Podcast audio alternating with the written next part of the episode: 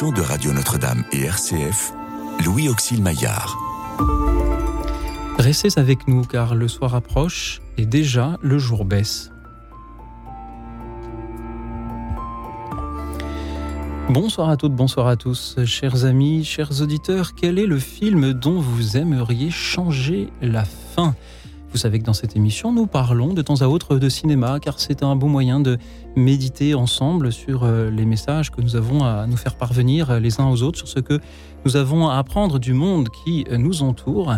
Et ce soir, vous allez nous parler d'un film pour lequel vous auriez aimé voir une fin différente, peut-être plus heureuse, peut-être plus malheureuse, plus inattendue, plus tardive si le film était trop court à votre goût, plus précoce s'il était trop long. Avez-vous déjà eu envie, chers amis, de changer le cours d'une histoire à laquelle vous assistiez sur un grand écran? Que cette histoire soit vraie ou fictive Dites-le nous en nous appelant au 01 56 56 44 00, le 01 56 56 44 00. Vous pouvez aussi nous suivre et réagir en direct comme chaque soir sur la chaîne YouTube de Radio Notre-Dame. Et ce soir, pour euh, vous écouter et vous répondre, euh, j'ai la joie de recevoir euh, deux grands cinéphiles. Vincent Mottès, bonsoir. Bonsoir. Vincent Mottès, vous êtes scénariste et co-réalisateur d'un film qui sort la semaine prochaine, mercredi 25, et dont nos auditeurs vont entendre parler, si ce n'est pas déjà le cas, Vaincre ou mourir une histoire des euh, guerres de Vendée, un film euh, historique, l'incroyable épopée de Charette. Merci beaucoup d'être avec nous ce soir. Merci de votre invitation. C'est euh, un grand plaisir de vous recevoir et de pouvoir un peu échanger avec vous aussi sur ce film qui donc va certainement faire parler de lui et dont peut-être euh, des auditeurs qui aiment l'histoire de France euh, aimeraient changer euh, la fin, même si elle est bien sûr historique. À vos côtés, Sabine de la Moissonnière. Bonsoir Sabine. Bonsoir Louis Auxil. Sabine de la Moissonnière, vous êtes l'auteur de cette série éduqué par le cinéma aux éditions, euh, aux éditions Le Ceinturion en plusieurs volumes. Euh, merci d'être avec nous aussi. Euh, qu'avez-vous ressenti, Sabine, lorsque je vous ai proposé ce thème, le film dont on aimerait changer la fin? J'ai trouvé que c'était assez fabuleux parce que contrairement à Mathieu, je, ne suis, je suis côté écran. Moi, je, mon travail, c'est d'analyser les films et je trouve fascinant de devoir mettre en scène un film du début à la fin et de trouver une fin, ce qui, à mon avis, est un défi. Trouver une bonne fin. Donc, je trouve ça, la question m'intéresse beaucoup. Et nos auditeurs, euh, j'espère, s'y intéressent aussi. Ils sont déjà en train d'appeler le standard. Chers amis, n'attendez pas le milieu ou la fin de l'émission pour nous appeler si vous voulez passer à l'antenne. Allez-y dès à présent. Je redonne le numéro 01 56 56 44 00. Vincent Mottez, la fin de Vaincre ou mourir, même si on ne l'a pas vu, euh, on, peut l'imaginer puisque euh, c'est un film historique. comment est-ce qu'on se sent lorsque l'on a réalisé un tel film et qu'il sort dans cinq jours? Eh bien, on se sent à la fois euh, heureux et fatigué, puisque c'était un an et demi de travail, à partir de l'écriture jusqu'à euh, là, ces derniers jours, la promotion et bientôt la sortie. Donc, c'est un vrai marathon. C'est euh, une véritable aventure, une aventure humaine, une aventure artistique. C'est une formidable opportunité. Donc, c'est un, cocktail d'émotions euh, qui vous assaille comme ça dans ces, derniers jours avant la sortie. Je vous envie d'avoir ces émotions comme euh, réalisateur. Euh, le thème des guerres de Vendée est clivant. On sait que des historiens se sont parfois écharpés, que des politiciens aussi ont pu vouloir l'instrumentaliser. Est-ce que Vaincre ou mourir, c'est un film politique, c'est un film engagé, c'est un film chrétien. Comment vous le définiriez? Alors c'est pas du tout un film politique et engagé, c'est un film de cinéma sur la thématique euh, des guerres de Vendée et en particulier de François Athanase Charette de la Contrie, une des figures majeures euh, de, cette guerre. Euh, je dirais que c'est un film qui est dans le prolongement de cette inspiration qui, qui, a, qui, a, eu au 19e siècle de grands auteurs de la littérature française qui ont produit des chefs-d'œuvre comme Victor Hugo, 93, Les Blancs et les Bleus d'Alexandre Dumas, ou même Balzac, Les Chouans. Je pense même à Jules Verne, qui a écrit mhm. un, roman moins connu, on ne le connaît pas pour ce registre-là, mais qui a écrit le, Vicomte de Chantelaine. Et donc, euh, cette, euh, cette guerre de Vendée, c'est une formidable source d'inspiration, puisque c'est une grande fresque euh, peuplée de géants, de personnages hauts en couleur, de destins tragiques. Il y a quelque chose de la, de, de, de presque grec, d'homérique là-dedans. Donc ça fait des, des, belles histoires et, et donc l'idée de faire un film, c'est vraiment ça, c'est utiliser cette, cette, cette époque de l'histoire pour à la fois raconter l'histoire avec un grand H et une histoire, mhm. celle de Charrette et des personnages qui l'ont accompagné dans cette aventure. Et on sent en regardant le film que vous avez voulu être très respectueux de cette histoire avec un grand H, mais j'imagine que lorsqu'on réalise un film, on pourrait avoir la tentation d'en ajouter un petit peu. Euh, est-ce que vous l'avez eu, cette tentation Qu'en avez-vous fait? Disons que ça peut être une tentation, mais euh, très passagère en ce qui me mhm. concerne. Euh, j'ai tout de suite, d'emblée, voulu mettre un point d'honneur à respecter l'histoire. C'est peut-être aussi parce que j'ai beaucoup travaillé dans le domaine de l'histoire à travers des documentaires. Vous avez réalisé plusieurs épisodes de Secrets d'Histoire, notamment et j'ai écrit des livres, euh, des romans graphiques, des essais. Et c'est vrai que je suis euh, assez sourcilleux sur, euh, sur la, la rigueur historique. Je pense qu'on peut raconter l'histoire avec du souffle, avec un caractère assez séduisant dans la forme, mais il faut respecter le fond. Mhm. Parce que souvent, la, la, la, réalité historique dépasse la fiction. Il n'y a pas besoin forcément de, se, de, de, de, de convoquer des artifices ou euh, pour faire des, bonnes histoires à partir de, grands personnages de l'histoire de France euh, qui ont des destins absolument époustouflants. On peut penser, je sais pas moi, des, des Bayards, des Duguesclin et donc euh, Charette. Donc, d'autant plus sur ce sujet de la guerre de Vendée qui est, vous l'avez dit, qui est assez abrasif. Hein. C'est une page très douloureuse de l'histoire de France. c'est ce qu'on appelle parfois ce passé qui ne passe pas. Donc il, faut, il faut être très précautionneux. Et ce sujet des guerres de Vendée, je le connaissais bien. Je suis pas parti de zéro parce qu'il me passionne depuis longtemps. J'avais lu euh, depuis, depuis peut-être depuis mes 20 ans les ouvrages qui font euh, autorité euh, sur, sur, sur ce sujet. Donc j'ai pris tout de suite conscience de la, disons, de la portée, de la résonance de ce sujet. Il fallait le traiter avec beaucoup d'égards. Il fallait pas faire n'importe quoi parce qu'on serait attendu au tournant. Euh, c'est pas un film anodin, je sais mhm. pas moi, sur une, courtisane de, Louis XIV. C'est un film sur une guerre mhm. civile qui a causé, selon les historiens, environ 200 000 morts. Mhm. Donc, euh, j'ai voulu, euh, comme, je, comme, comme je dis souvent, c'est difficile d'être, de, prétendre à l'impartialité parce que même si on s'en tient aux faits, il y a toujours une manière de, hiérarchiser les faits. de les présenter, d'attacher d'importance à ceci ou cela. Mais en revanche, si on ne peut, euh, sinon impartial, on peut être honnête. Mhm. C'est-à-dire ne pas tordre le cou aux faits, euh, ne pas euh, inventer des choses qui, glissent dans la légende pure et simple.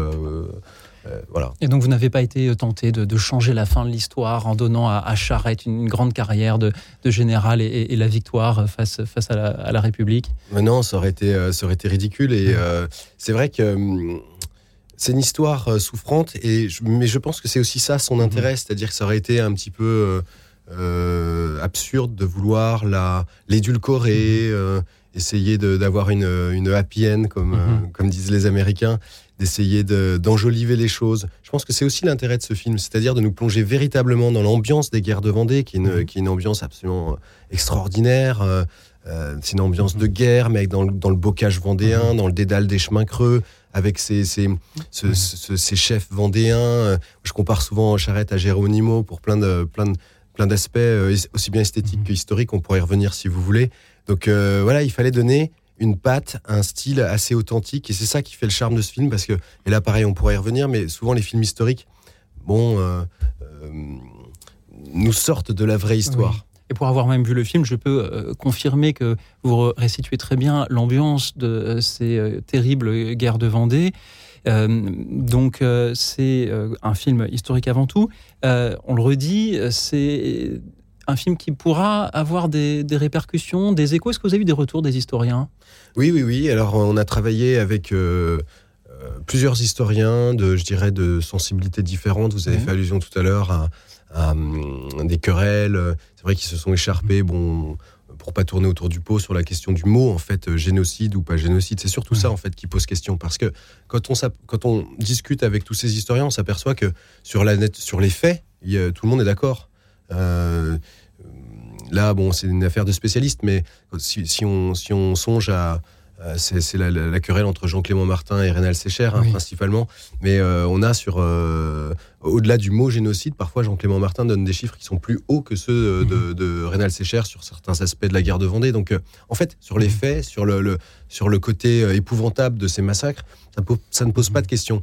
Et, et, donc, en travaillant bien en amont avec eux, et encore une fois avec ce souci de rigueur, on n'a pas je pense qu'on n'a pas commis d'impair en termes de, rigueur historique. Évidemment, euh, quand on invente, quand on écrit des dialogues, on n'était pas là dans la salle avec eux, on ne sait pas exactement ce mm-hmm. qu'ils se sont dit. Même si moi, je me suis appuyé sur euh, beaucoup de mémorialistes, notamment Lucas de la Championnière, qui était euh, avec Charette presque jusqu'au bout et qui est un, un homme, pour moi, digne de foi, puisqu'il a plutôt tendance à démystifier certaines choses. Donc, ce qu'il dit est assez crédible et euh, donc utiliser des vraies phrases de charrette. Et quant aux événements, bah voilà, c'est les, c'est les, les, grands moments de sa vie, son, son serment, le serment de fond de close, ses premiers faits d'armes, ses premières euh, déconvenues, euh, voilà, des, des, choses qui sont citées, Machecou, le, siège de Nantes, mhm. la virée de Galerne, enfin des vous choses. Vous parlez de ces dialogues et vous nous dites aussi que on a bien respecté la, la, fin de Guerre de Vendée et de Charrette, et pourtant, dans les dialogues à la fin du film, on entend quelques euh, quelques espérances partagées. Euh, j'ai cru entendre dans la, voix de, Charrette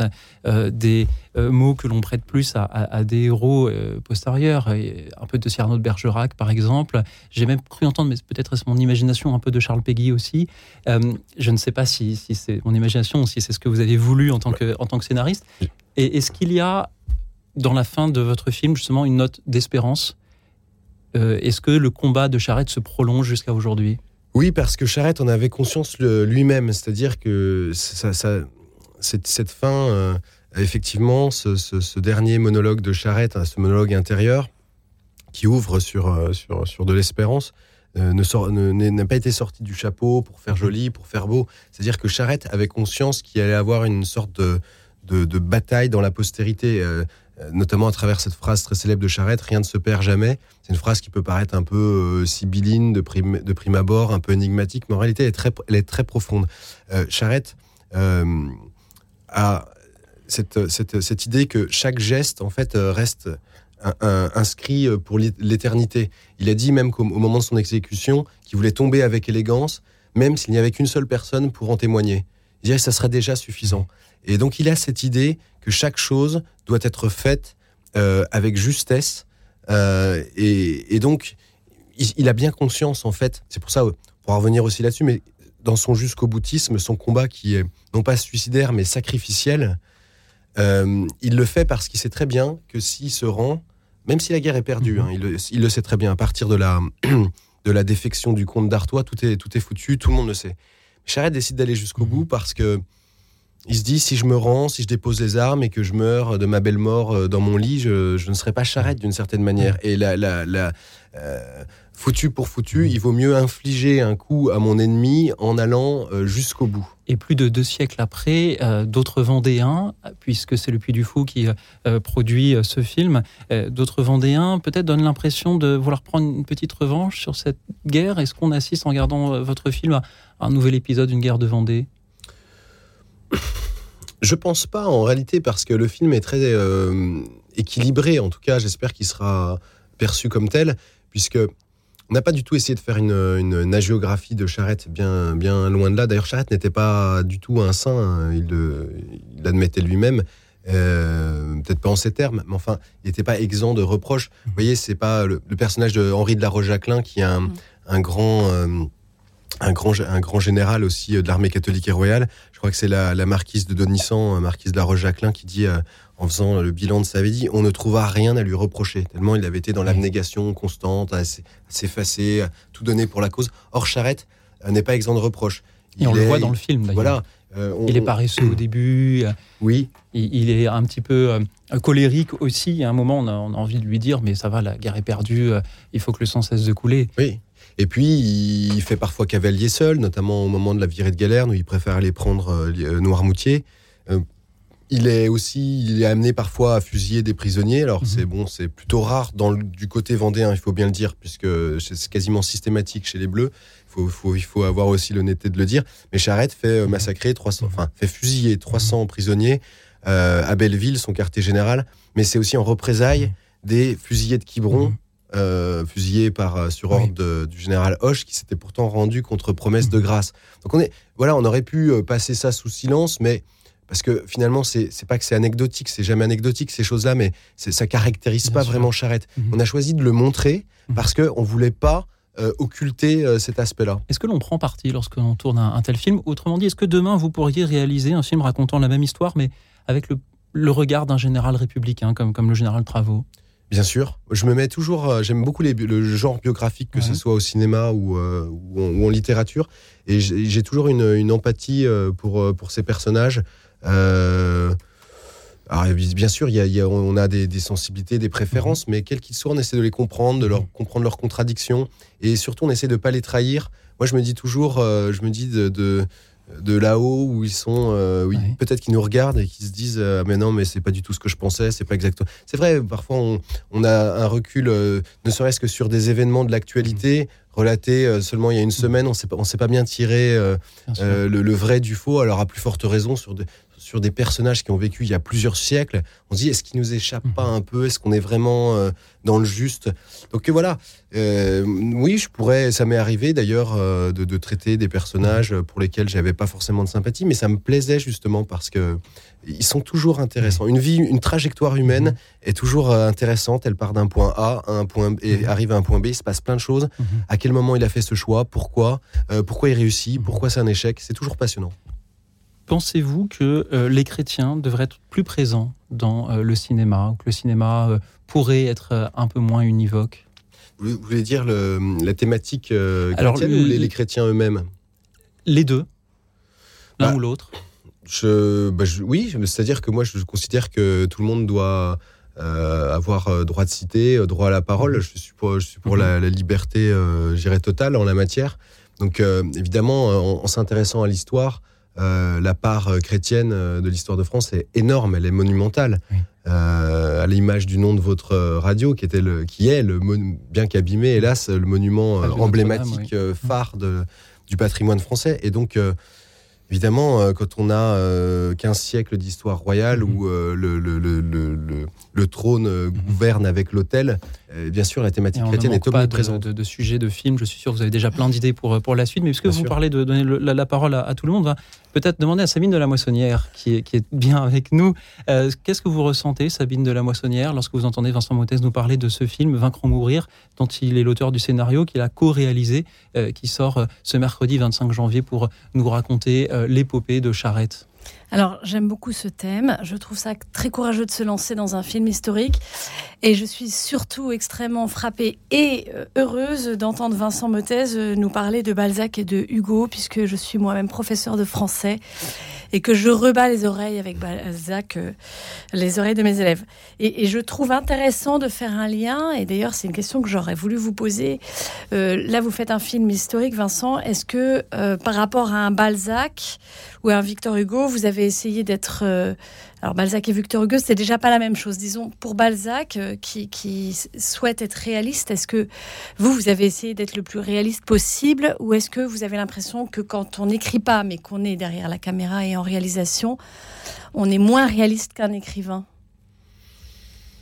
C'est vrai que l'exercice est très différent. Dans le, cinéma, on doit parfois aller vite sur certaines choses. On ne peut pas se permettre de faire des descriptions interminables de la moindre euh, du moindre bouton de guêtre. Enfin, euh, ça dépend aussi des moyens qu'on a sur, euh, sur le film. Donc c'est vrai que c'est pas le même exercice, c'est pas la même dynamique, c'est pas le, euh, la même écriture. Donc je dirais que dans le cinéma, on doit, il y a une question de rythme aussi. Il faut être attrayant sur la mhm. forme.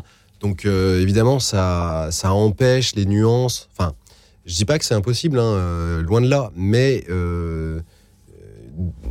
je pense qu'on peut, on, introduit moins de subtilité que dans l'écriture où, euh, où, tout est calibré. Et puis l'écriture, c'est un exercice solitaire, c'est-à-dire que un livre, c'est euh, de la première lettre au point final, on en, met, on, en est le, le, maître euh, mhm. absolu, c'est-à-dire que on est responsable de chaque virgule en fait, de chaque, de chaque mot. De, la syntaxe, de tout. Mhm. Alors que dans un film, c'est une aventure collective. Donc, c'est-à-dire mhm. que on a une vision, mais elle est partagée. le jeu des acteurs va compter puis le montage, etc. Donc on, on, maîtrise beaucoup de choses, mais on ne maîtrise pas tout. Il y a une part aussi de, de, D'incertitude. D'incertitude, oui. Et c'est un peu comme dans cette émission, nous ne maîtrisons pas tout, parce que ce sont les auditeurs qui prennent la parole. Chers amis, quel est le film dont vous aimeriez changer la fin? Vous pouvez bien sûr nous parler de, euh, de Vaincre ou Mourir, vous pouvez nous parler d'un autre film que vous avez euh, vu et pour lequel vous auriez aimé une fin différente. Dites-nous lequel, dites-nous pourquoi, en nous appelant au 01 56 56 44 00. Et quant à moi, il y a bien sûr un film dont j'aurais aimé changer la fin. C'est aussi un film historique. C'est le film Mission. Et je vous propose d'en écouter un extrait de la bande originale par Ennio Morricone. À tout de suite. Écoute dans la nuit, une émission de Radio Notre-Dame et RCF.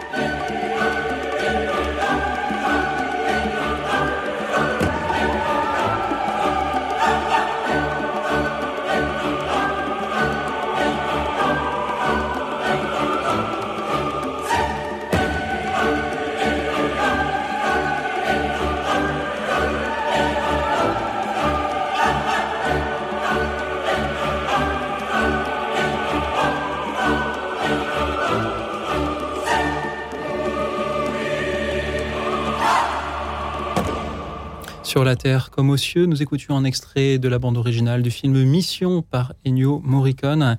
Car ce soir, nous vous demandons, chers auditeurs, de nous dire quel est le film dont vous aimeriez changer la fin. Parlez-nous d'un film pour lequel vous auriez aimé voir une fin différente, plus heureuse, plus malheureuse, plus inattendue, plus tardive. Avez-vous déjà eu envie de changer le cours d'une histoire vue sur grand écran, que celle-ci soit réelle ou fictive? Dites-le nous en nous appelant au 01 56 56 44 00. Sans plus attendre, le standard est ouvert 01 56 56 44 00. Je suis toujours avec Sabine de la Moissonnière, auteur de Éduqué par le cinéma en plusieurs volumes aux éditions du Centurion, et avec Vincent Mottez, scénariste et co-réalisateur de ce film Vaincre ou mourir qui sort ce mercredi. Mais nous allons parler de nombreux films euh, aussi euh, ce soir et euh, ce film Mission dont nous venons d'entendre un extrait de la bande originale, un grand classique également avec une fin qui n'est pas celle qu'on aurait aimé voir. Sabine de la Moissonnière. Oui, déjà, je, ferai le lien avec le film sur Charrette qui va sortir. Ça aussi, c'est un film qui dérange Mission. Ça, c'est aussi un film qui dérange, y, compris les chrétiens. D'ailleurs, je ne sais pas comment les gens vont réagir sur Charrette.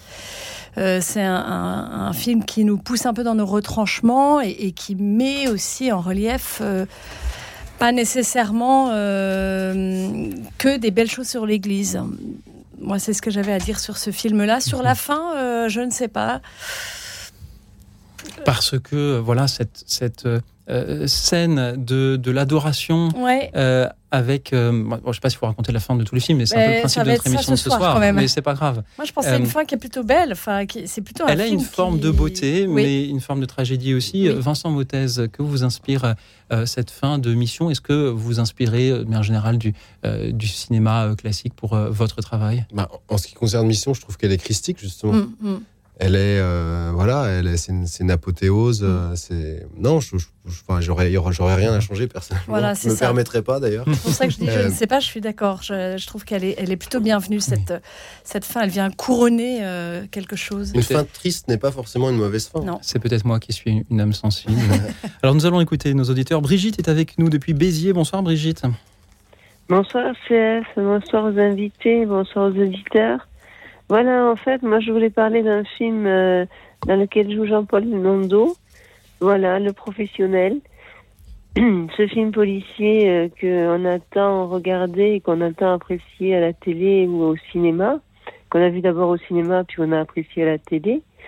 Voilà, et en fait, euh, j'aurais aimé que Jean-Paul Nondo ne meure pas à la fin. Voilà. Merci, Brigitte. Alors j'ai beaucoup aimé la musique du film. Voilà, et c'est vrai que cette fin tragique, euh, voilà, j'aurais aimé la transformer parce que j'aime pas que mes héros meurent à la fin. Une musique que nous devons aussi à Ennio Morricone. Ennio euh, Morricone, Une musique si réussie qu'en effet on se souvient beaucoup de cette fin du, euh, du professionnel. Mais s'il n'était pas mort, est-ce qu'on est qu'on se souviendrait du film, tout simplement? Je pense qu'on se souvient aussi beaucoup du film. Alors bien sûr grâce à Belmondo, mais grâce à cette musique qui euh, annonce quand même cette mort. Il y a quelque chose de très très mélancolique dans cette musique. Et c'est une musique qu'on connaît même parfois sans avoir vu le film. Et elle est très mélancolique, elle annonce la mort. Mais je suis d'accord avec vous, on n'a jamais envie que Belmondo meure, ça c'est sûr. Vincent Mottez, que vous inspire euh, cette réaction euh, de Brigitte qui n'aurait pas voulu voir mourir Belmondo dans le professionnel? Je comprends sa réaction. C'est vrai qu'on s'attache au héros, au personnage, et on, veut le voir triompher. Mais cette fin, elle est, cette scène, elle est absolument magnifique. Le temps est suspendu. Euh, il y, a, cette, euh, en plus, on sent dans le dans le regard de, Belmondo qu'il sait en fait. Hmm. Enfin, il y a le doute, mais on, voit bien qu'il n'est pas dupe. Euh, c'est vraiment un, climax, quoi, comme, hmm. comme disent les anglo-saxons, et c'est une scène magnifique, je pense. Hmm. C'est vrai qu'aussi ça donne ce côté marquant au film. Et puis, les, dans l'histoire des, héros enfin, historiques est, parfois tragique. C'est-à-dire ça se finit pas toujours bien, mais ça fait partie de l'histoire. Si toutes les, histoires se finissaient de la même manière, euh, bon, bah, il y aurait quelque chose de monotone, d'attendu. On connaîtrait déjà la fin. En fait, je pense qu'une bonne fin, c'est c'est euh, c'est pas forcément celle qu'on attend. Si on la connaît, enfin, ça peut être comment dire, ça peut être une évidence, mais si elle est connue euh, d'avance, c'est pas une bonne fin. Mhm. Il y a presque une analogie à voir entre euh, Belmondo et Hugo Becker dans, Vaincre ou mourir, même si ça lui euh, fera plaisir. même si la, la, mort euh, de l'un défend peut-être une, une, cause plus noble que, que, que, la mort de l'autre. Charrette dit rien n'est jamais perdu. je ne sais pas si le professionnel aurait pu en, dire autant. Bah, le, le, rapprochement que je pourrais faire entre ces deux fins, c'est que ces deux personnages meurent avec le sentiment du devoir accompli. C'est-à-dire que Belmondo a, réussi sa mission finalement. Bon, bah, il part euh, glorieux. Et Charrette, c'est pareil, il a tout fait, voilà, il est allé jusqu'au bout, il a rien lâché, il a fait presque aucun compromis. Donc il meurt sans doute en paix d'ailleurs. On pense qu'il est, mort, qu'il est mort en paix. Et Brigitte aussi a accompli son devoir ce soir. Mais ne mourrez pas. Bonsoir Brigitte, merci, Brigitte, merci beaucoup. Merci d'avoir été avec nous depuis euh, Béziers. Nous allons à présent écouter Cathy de Montauban. Bonsoir Cathy. Bonsoir L'Oxyde, bonsoir vos invités et ainsi qu'aux personnes qui nous écoutent. Alors moi par contre j'aurais euh, des questions à poser. C'est euh, comment choisir euh, le choix du titre d'un film? Est-ce qu'il est choisi en fonction d'une d'une fin entre parenthèses? Parce que que ça soit un livre ou un film, euh, euh, ce n'est jamais fini. C'est euh, c'est en fonction après de la personne qui a regardé, qui qui fait sa qui est conclu à sa manière. Mais comment c'est surtout le titre du le choix du titre d'un film. Merci. Sur quoi vous vous basez pour choisir le titre? Merci Cathy pour cette question. En effet, Vincent Mottez. Pour les titres en, général, je peux, parler d'une autre, mais pour les titres, je pense qu'un film, euh, enfin un titre doit, doit pas forcément euh, exprimer de quoi ça parle, mais il doit dégager quelque chose. Hein, il peut être euh, didactique parfois, mais il peut être aussi énigmatique.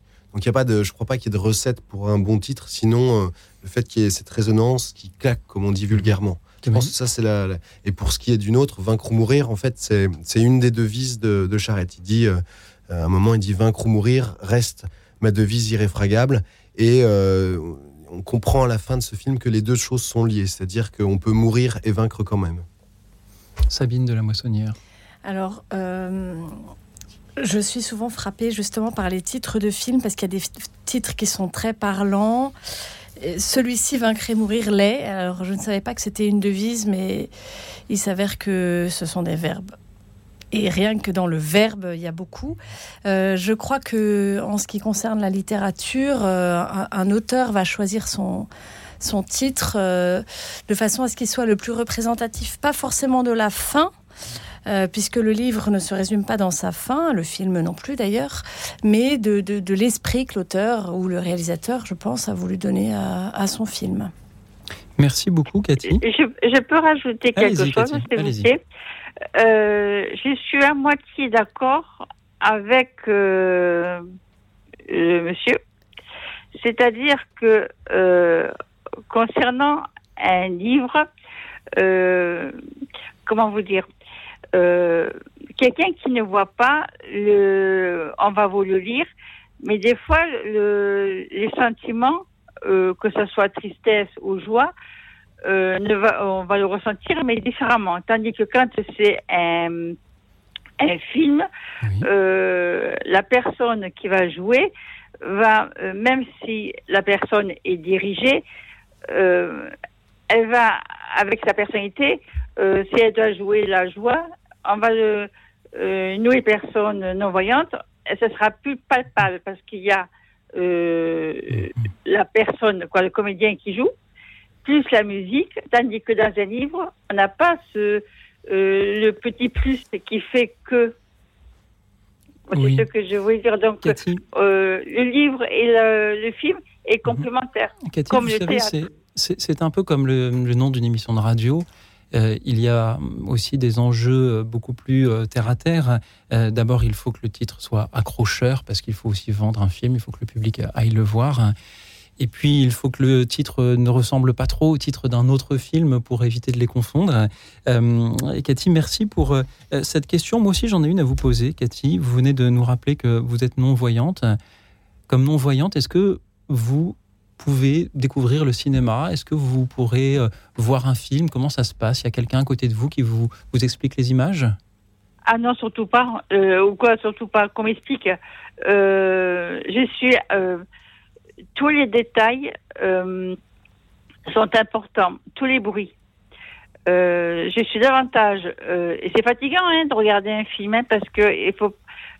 comment vous dire Un film, il faut qu'on le regarde dès le début. Un, un livre, on va vous le lire un petit peu. Si ça accroche pas, bon ben, euh, vous vous pouvez sauter entre guillemets des, des morceaux, tandis qu'un film pris au milieu, ça n'a pas de sens. Mais j'arrive à suivre. Et c'est très intéressant. C'est pour ça que tous les détails sont importants. Et des fois, un film est plus complémentaire qu'un livre et vice versa. Mais seulement le, c'est ce côté musique aussi qui nous retient, qui nous fait. Euh, euh, D'où euh, l'importance des dialogues, du bruitage d'un film et de, et de la bande originale. Cathy, merci de, nous parler du regard qu'une personne non-voyante peut avoir sur, sur le cinéma. comment réagissez-vous à, ce témoignage-là? Moi, ça me fait penser immédiatement à un film qui s'appelle Vers la lumière, qui est sorti il y a euh, peut-être trois ou quatre ans, le temps passe vite, et qui est justement l'histoire d'un personnage non-voyant et qui rencontre une jeune femme euh, qui fait de l'audio-description. Je ne sais pas si vous bénéficiez de ça, euh, Cathy. Et elle s'aperçoit à travers ce personnage non-voyant qu'elle ne sait pas voir. C'est magnifique. C'est un très très beau film. Et alors je peux rajouter quelque chose. lorsque j'étais voyante, je ne voyais rien, quoi, je ne voyais pas les détails. Mhm. Et maintenant que je suis non-voyante, eh ben, je, je vois davantage. Oui, c'est exactement ce que dit ce film. exactement. exactement. Oui. Voilà. Vincent Moutet, que ressentez-vous en, entendant Cathy? Non, mais j'ai écouté euh, avec intérêt parce que un film, c'est du son et des images. Donc, euh, c'est la moitié de, la qualité euh, de, de l'objet cinématographique. Et il faut attacher. Il faut. C'est vrai qu'on parle souvent de la qualité de la photographie, euh, de l'étalonnage, etc. Mais il y a un soin à apporter au, son, au mix qui est très très important. Souvent, les, bons films ont une très très bonne bande sonore, un mixage excellent. Euh, c'est vraiment euh, une part essentielle de la qualité du film. Merci beaucoup. Et surtout des silences. Et surtout, les silences, c'est important. Voilà, tout à fait. Parfois les, silences, parfois les silences en disent plus long que les mots. Exactement, exactement. Eh bien, continue à faire des bons films. Hein. Voilà. Merci, madame. Merci, Cathy. Merci à, tous les trois et bonne soirée. Merci beaucoup. Belle soirée à vous, Cathy. Merci d'avoir été avec nous euh, ce soir pour euh, euh, nous interroger sur le titre et la fin de ces films. Et merci à tous les auditeurs qui, à leur tour, nous appellent pour nous parler de cinéma ce soir et nous parler de la fin d'un film. Quel est le film dont vous aimeriez changer la fin? C'est une question un petit peu exigeante et je sens que les auditeurs sont en train de réfléchir, mais ne réfléchissez pas trop et appelez-nous au 01 56 56 44 00 pour euh, nous parler d'un film dont, euh, pour lequel vous auriez aimé voir une fin différente, plus heureuse, plus malheureuse, plus inattendue. Avez-vous déjà eu envie de changer le cours d'une histoire qui se déroule sous vos yeux, qu'elle soit réelle ou fictive? Dites-le nous donc au 01 56 56 44 00 pendant que nous écoutons une autre musique de fin d'un autre film que l'on passe à, espérer que la fin soit différente et on, la voit arriver inéluctable. C'est euh, le Docteur Folamour de euh, Stanley Kubrick dont la scène finale se déroule avec euh, la voix de Vera Lynn chantant We'll Meet Again. Écoute dans la nuit, une émission de Radio Notre-Dame et RCF.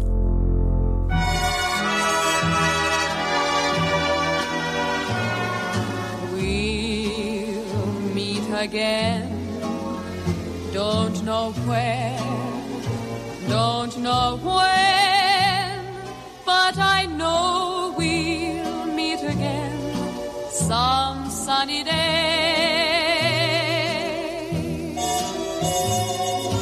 Keep smiling through, just like you always do, till the blue skies drive the dark clouds far away. So will you please say hello the folks that I know? Tell them I won't be long.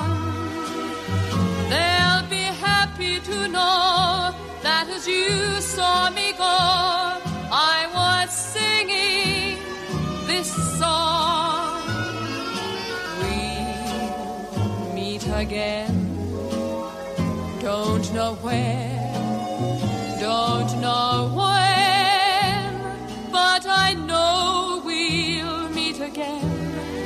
but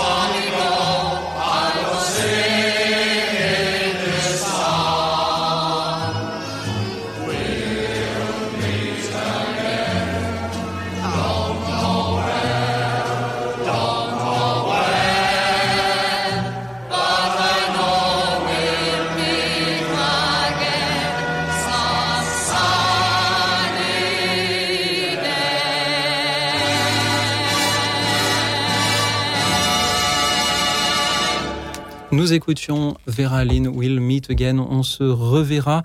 C'est cette musique que l'on peut entendre dans, la scène finale de Docteur Folamour, lorsque nul n'est parvenu à empêcher euh, la guerre atomique et que l'on voit tous ces, ces champignons nucléaires qui anéantissent l'humanité. Avec cette chanson, nous nous retrouverons. Euh, un film aussi dont moi j'aurais aimé changer la fin, même si encore une fois, avec une fin différente, le film aurait eu euh, beaucoup moins euh, de sens. Euh, Avez-vous euh, ressenti la même chose en, en regardant Docteur Folamour euh, ce- Cette envie que cette fin-là n'arrive pas Euh, c'est un film qui est très déstabilisant de toute façon, je trouve, du début à la fin, avec cette espèce de hum, d'ambiance très particulière et, et- et de folie qui s'empare des personnages. Et oui, ça doit terminer comme ça de toute façon. Oui, on aimerait évidemment que ça termine autrement, mais encore une fois, la fin est annoncée et je, je ne vois pas. Euh, donc le, le film aurait moins de portée. euh, euh, de, de portée engagée si la fin était différente. Si un super-héros était intervenu Oui, pour, non. euh, Plus, pour plus arrêter aucun le- sens, le- le- plus le- aucun le- sens le et plus aucun intérêt pour ce film-là. Ouais. Vincent Mottez. Oh là, loin de moi l'idée de toucher à quoi que ce soit De de, Stanley Kubrick. mais euh, non, mais elle est magnifique cette fin. euh, S'il y a ce décalage justement entre la musique et les images terribles, Mhm. c'est euh, une espèce de musique un peu, on est porté, puis en même temps il y a, le, il y a la, la vision euh, apocalyptique. Mhm. euh, c'est, c'est saisissant en fait. Et nous allons continuer à nous laisser euh, saisir par nos auditeurs qui nous parlent ce soir d'un film dont ils auraient aimé changer la fin. Parlez-nous euh, vraiment d'un d'un film qui ce soir vous a surpris dans sa conclusion, euh, pour lequel vous auriez espéré une conclusion différente sans, sans, sans pouvoir évidemment la modifier puisque nous ne sommes que spectateurs. Toujours au 01 56 56 44 00. N'attendez pas la fin de l'émission, appelez-nous dès à présent au 01 56 56 44 00. Nous nous dirigeons vers Vernon dans l'heure d'où nous appelle Clémence. Bonsoir Clémence. Bonsoir, bonsoir madame. Euh, puisque nous étudions, Je crois qu'il y a deux Mm. personnes qui se connaissent. alors euh, puisque euh, nous étudions euh, la tragédie en classe, euh, aimeriez-vous changer la fin de West Side Story On vous a pas entendu, Clémence. Clémence. On n'a pas eu la fin. Re- reposez votre question, on vous a mal entendu Clémence. Pardon. D'accord. Alors, euh, puisque nous sommes en train d'étudier la tragédie en classe, Oui. aimeriez-vous changer la fin de West Side Story? Ah Clémence, et vous êtes sans doute une élève de Sabine de la Moissonnière ici présente et qui, euh, outre euh, être l'auteur de Oui. cette série éduquée par le cinéma, est aussi professeur de français, Accessoirement. accessoirement. Et vous euh, nous posez cette question-là. Euh, oui, bien sûr. Euh, bonne remarque, Clémence. Oui, bien sûr, j'aimerais changer la fin de cette tragédie, puisque nous sommes en train, en effet, d'étudier la tragédie. Oui, c'est- terrible, ce film où, deux gangs s'affrontent et ne peuvent pas trouver l'entente, malgré l'amour euh, de deux de leurs membres. Donc, bien sûr, j'aimerais changer la fin, j'aimerais que personne ne meure et j'aimerais que tout ça se termine par un beau mariage, c'est certain. Mais ça n'aurait pas la même force, ce ne serait plus une tragédie. Oui. Ah, merci, madame. Clé- Clémence, pourquoi euh, vouliez-vous poser cette question ce soir? Est-ce que vous-même, vous auriez aimé changer la fin de West Side Story? Euh, non, bah, je trouve que euh, c'est sans cette fin euh, triste, le film, enfin, on serait peut-être un peu déçu par la fin parce que d'un côté ils auraient eu euh, leur vie euh, heureuse euh, en vivant leur amour, mais euh, le film ne serait pas aussi beau euh, à la fin. Ça nous ferait moins pleurer en le regardant. Merci beaucoup. On pourrait faire une émission dont le thème serait quel est le film qui vous fait pleurer Ah, ça, y en a. Ce serait émouvant, on passerait deux heures à, à pleurer de- tous ensemble. Euh, Vincent Motez, que vous inspire cette suggestion de, de Clémence de ne pas changer la fin de West Side Story? Alors, Joker, je me souviens plus du tout. Euh, Rassurez-vous, euh, moi non plus. Mais du coup, je vais retourner le regarder pour euh, bien m'en souvenir de cette fin. Merci Clémence d'avoir été avec nous. Merci. Et bon courage pour euh, les études. Euh, Je vois que vous êtes en- entre de bonnes mains euh, pour euh, l'étude du français et du cinéma. Clémence, c'était un plaisir de vous entendre. Nous nous dirigeons maintenant vers le Loir-et-Cher pour retrouver Alexis. Bonsoir Alexis. Oui, bonsoir. Bonsoir. Je- ça fait plusieurs semaines que j'écoute vos émissions. Euh, voilà. Je, je suis très timide. Euh, oui, de Montoire, Loir-et-Cher. Rassurez-vous Alexis, Je- moi aussi je suis très timide. Mhm. J'ai, découvert euh, lors des fêtes un film. je connaissais le, l'écriture, euh, le dialogue des Carmélites. Euh, j'avais jamais vu le film et sur Radio Cato, euh, voilà, j'ai, découvert ce film.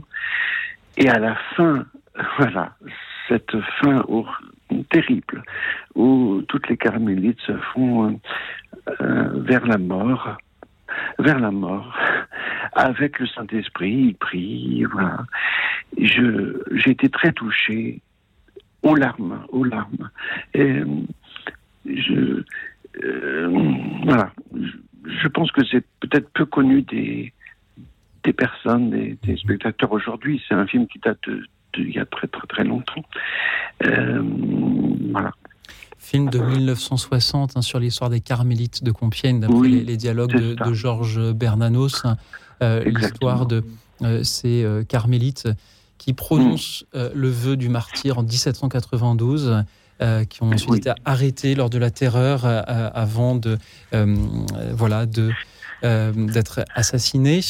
Avec une sœur qui elle échappe à la mort. Il y a peut-être une analogie entre ce, ce- C'est- ce- ce dialogue c'est des Carmélites et, le film et le film Vaincre ou mourir que vous sortez la semaine prochaine Vincent Motez Oui, sans doute, puisque déjà il s'agit de la même période et euh, de la même époque. Et, et il s'agit de, oui, d'une, enfin, martyr pour les Carmélites, ça c'est certain. Et c'est vrai que ce film, euh, c'est avec Jeanne Moreau, hein, si je me souviens bien.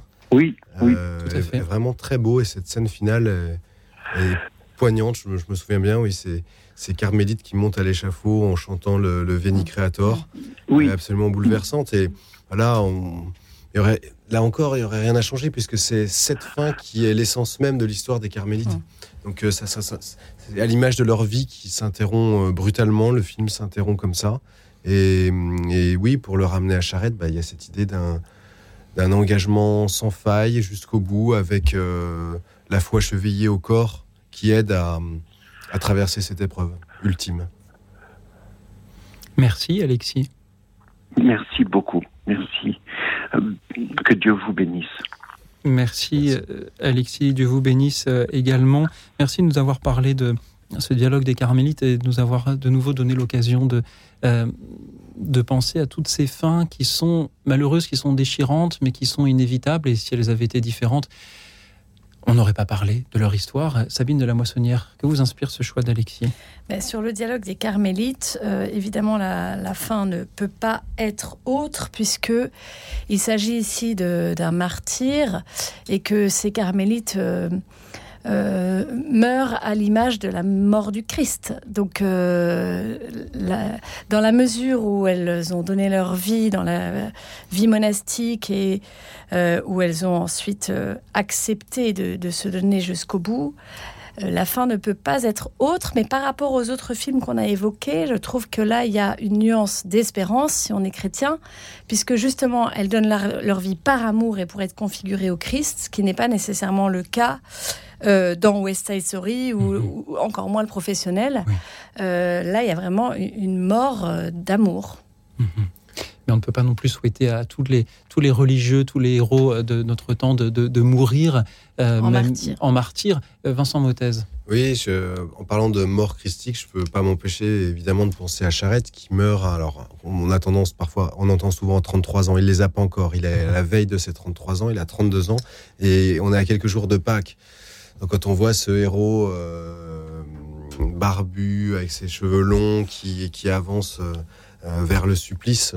on a, on a vraiment. même lui devait sans doute y penser d'ailleurs. Il a pu obtenir d'ailleurs une, une, une absolution clandestine puisqu'on avait refusé de lui envoyer un, un prêtre réfractaire. Il voulait pas recevoir l'absolution d'un prêtre jureur. Ce que vous histoire. racontez aussi très bien dans, dans ce film Vaincre ou mourir sur euh, l'histoire de Charette et de la guerre de Vendée qui sort, je le rappelle, ce, ce mercredi. Merci encore à vous, Alexis, d'avoir été avec nous depuis euh, le Loir-et-Cher. Euh, nous partons à présent pour le Puy de Dôme où se trouve Sandrine. Bonsoir Sandrine. Bonsoir. Merci Sandrine d'être avec nous. Bonsoir. Sandrine, quel est le film dont vous aimeriez peut-être changer la fin? Ben, euh, c'est la planète des singes, euh, les origines. Oui, et pourquoi? Voilà, donc ben, euh, je trouve un peu dommage à la fin, César meurt, alors qu'il a sauvé tous euh, tous ses frères, quoi. Il que a, vous- il a combattu et puis voilà. Sandrine, est-ce que vous pourriez, pour les auditeurs qui ne le connaîtraient pas, nous rappeler un petit peu ce que raconte le film La planète des singes, les origines? Eh ben, c'est un scientifique qui a récupéré un singe, euh, surdoué d'ailleurs, et le singe a été capturé euh, avec d'autres congénères. Et puis bon, euh, il, se- il- a réussi à, à tous les libérer. Et puis, enfin, ils se sont révoltés, ils se sont réfugiés dans une euh, grande forêt. Et puis bon, après, ils ont été euh, enfin, euh, attaqués par des humains, et puis ils se, ils se sont défendus comme ils ont pu, quoi. Oui. Et c'est César, justement, qui menait la danse, qui a amené tout le monde au combat pour se révolter. Et vous, Et à la fin, donc, oui. donc moi, euh, euh, j'aurais voulu qu'il survive, quoi. Enfin, j'aurais pas voulu qu'il soit tué. Il a été abattu, quoi. On sent que la mort des héros en fin de film ce soir euh, touche beaucoup et qu'on a à chaque fois envie euh, qu'ils ne meurent pas. Peut-être que euh, il y aurait aussi des films euh, où le héros survit ou au contraire on aurait préféré qu'il meure. Je ne sais pas si cela existe. Sandrine, merci de nous avoir parlé de cette planète des singes. Euh, Sabine de la Moissonnière, comment réagissez-vous aux paroles de, Sandrine? Alors, je, n'ai pas de souvenir très précis de la fin de ce film que j'ai vu il y a vraiment longtemps. En revanche, euh, euh, je comprends qu'on n'ait pas envie qu'un héros qui a sauvé tout le monde meure parce qu'on a un sentiment de punition, donc assez injuste. Mais somme toute, c'est quand même assez fréquent au cinéma que les héros qui ont sauvé tout le monde meurent.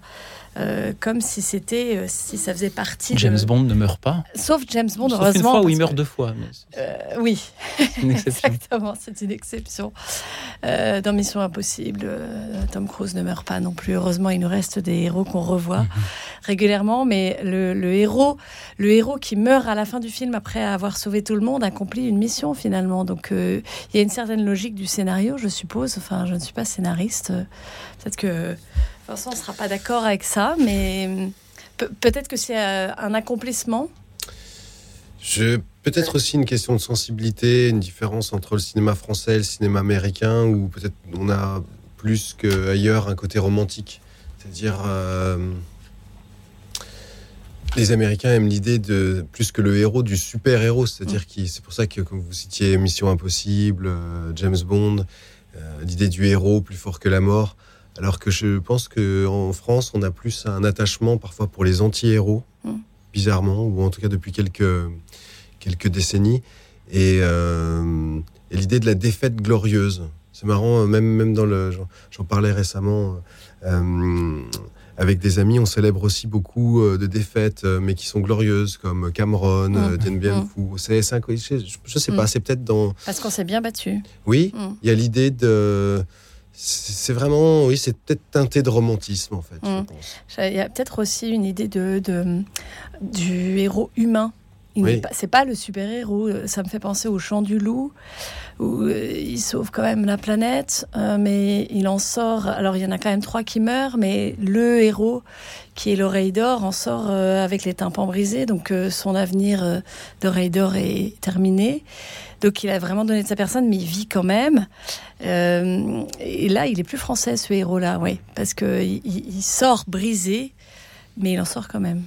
Et puis ça, ça lui, de- ça lui confère peut-être au héros une part d'éternité en mourant jeune. C'est Mm. peut-être le côté, euh, vous savez, les, les- je vois dans le domaine de la musique, c'est, je ne Ouais. sais pas si c'est un bon rapprochement avec le cinéma, mais on se souviendra toujours de manière euh, euh, légendaire des, des Jim Morrison, des Mm. Jimi Hendrix, des, ceux qui sont morts très jeunes, ou des James Dean pour revenir au Oui. cinéma, Mm. parce que finalement, ils figent pour l'éternité une image de jeunesse. Et je crois qu'on n'imagine pas un héros vieillir, en Mm. fait. Mhm. C'est ça. Il y a euh, Molière aussi, euh, mourant euh, quasiment sur, euh, sur scène. Euh, merci beaucoup. Vous savez, c'est l'expression mourir en pleine gloire. Oui. Ouais. Voilà. Parce que sinon, peut-être qu'après, si on ne meurt pas en pleine gloire, peut-être Mhm. que cette gloire, pour euh, des bonnes ou des mauvaises raisons, s'étiole. Oui, d'ailleurs, euh, j'ai- j'ai le- j'ai aujourd'hui l'âge qu'avait Charette en, en- en mourant, pas encore 33 ans. Peut-être que peut-être qu'il serait temps que je, que je mène une, une guerre révolutionnaire aussi, ou contre-révolutionnaire. Merci beaucoup, euh, Sandrine, de nous avoir parlé ce soir de, de la planète des singes et nous avoir aidé à, à nous interroger sur ces héros qui finissent par mourir. Merci à tous ceux qui continuent à nous appeler pour répondre à cette question épineuse et exigeante. Quel est le film dont vous aimeriez changer la fin que vous la préfériez plus heureuse, plus malheureuse, plus inattendue? Euh, Dites-nous si vous avez déjà eu envie de changer le cours d'une histoire à laquelle vous assistiez sur grand écran, qu'il s'agisse euh, d'une histoire vraie ou d'une histoire fictive. Et dites-le nous toujours au 01 56 56 44 00, le 01 56 56 44 00.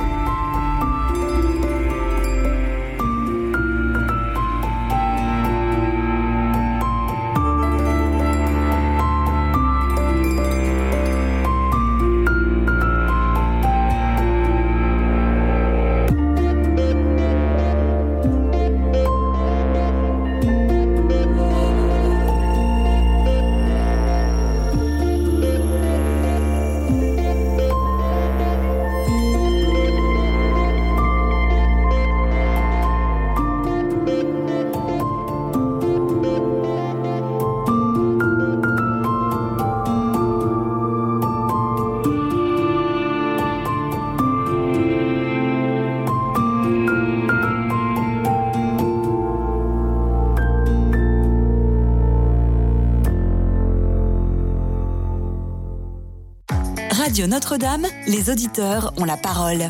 J'écoute assez régulièrement le chapelet. Prier le chapelet, ça peut être un peu fastidieux, ça peut être un moment où on se sent un peu seul. Et partager les intentions de prière des autres auditeurs et savoir que ses propres intentions vont être portées par les personnes qui prient à la même heure, au même moment, parfois dans le monde entier, à l'autre bout de la France, ça crée une communion des saints. C'est très réjouissant, c'est très porteur.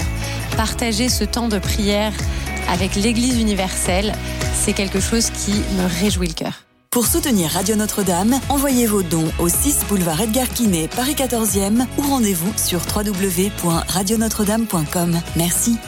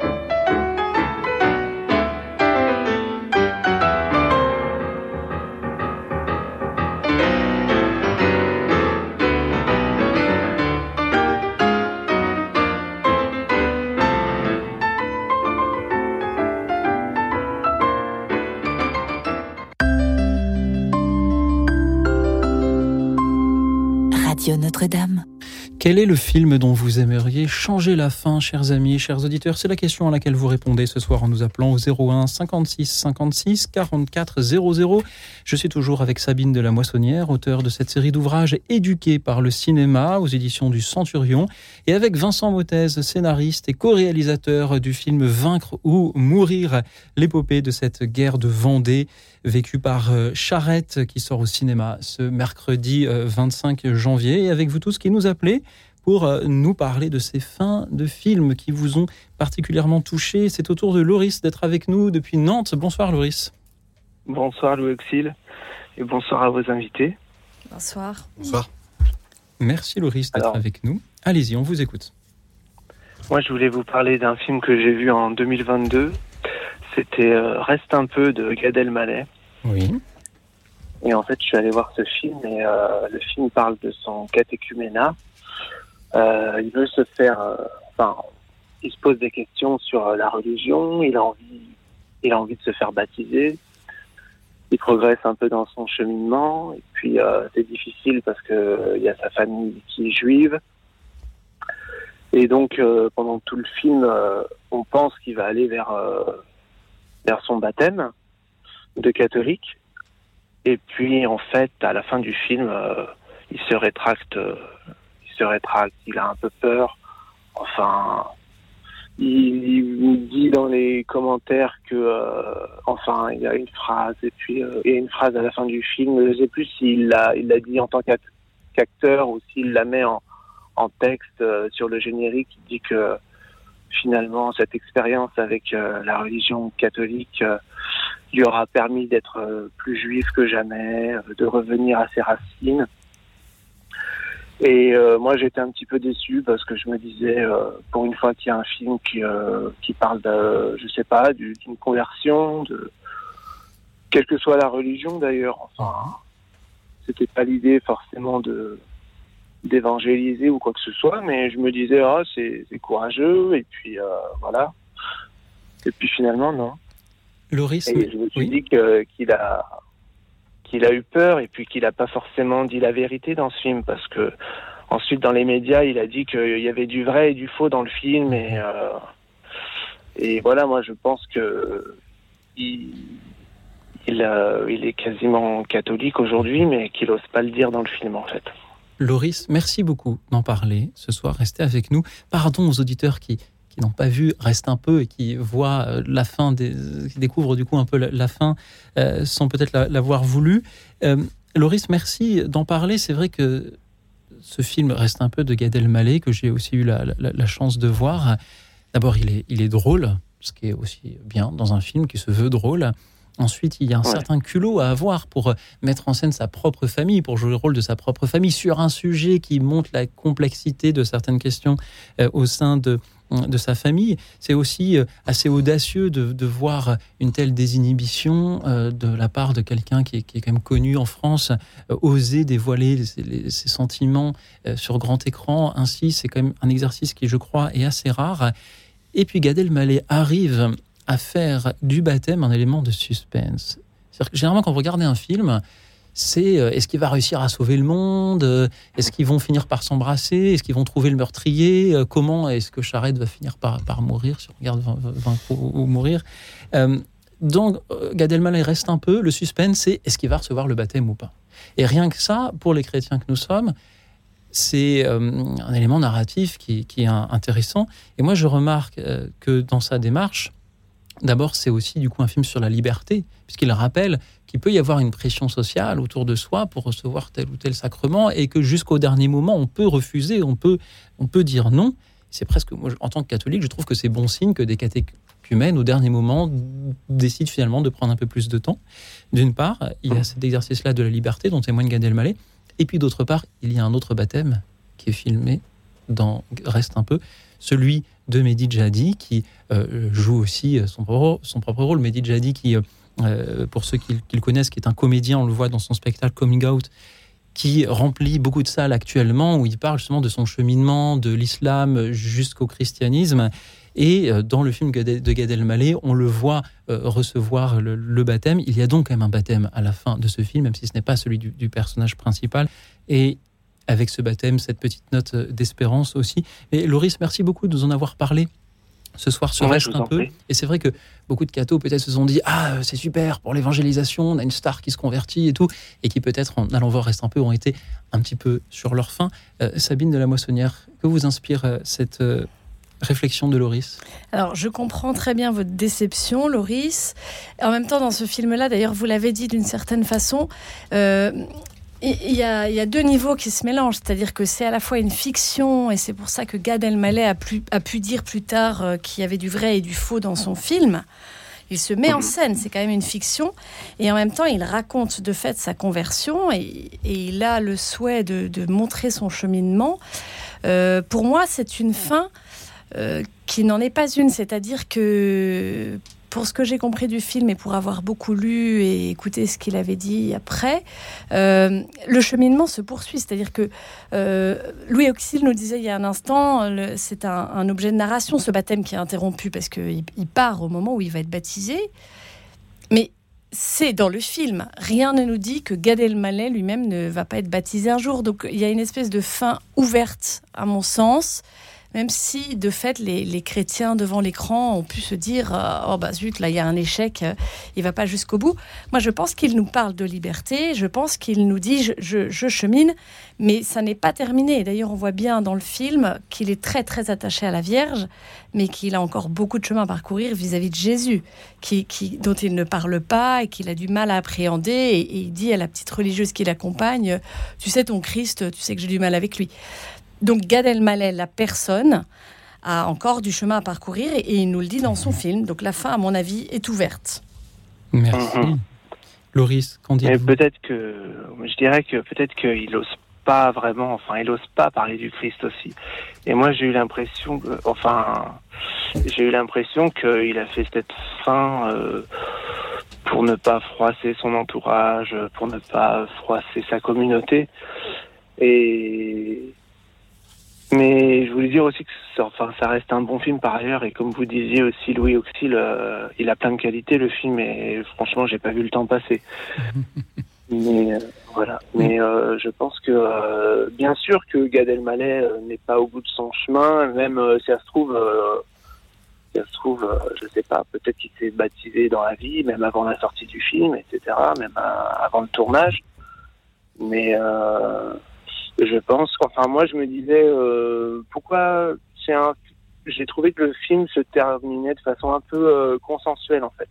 Il voulait faire quelque chose qui fasse pas trop de vagues et je me suis dit euh, j'aurais aimé un film euh, qui ressemble à aucun autre et qui Moi, je- parle d'une conversion. Je l'ai trouvé euh, très sincère. Euh, et comme c'est aussi une dimension autobiographique, il serait euh, difficile d'exiger de lui autre chose. Euh, merci beaucoup, Loris, de nous en avoir parlé ce soir. Je vous en prie, merci à vous et bonne soirée. Belle soirée à vous. Euh, Loris, Vincent Mottes, que vous inspire euh, cet échange? Gad Elmaleh, dans son film, est euh, tourmenté par les, les- les- les valeurs qu'il essaye de, de trouver, de construire en lui, de, de vivre. Dans Vaincre ou mourir aussi, il y a cette question de la manière de vivre contre- concrètement euh, sa, vie de, chrétien?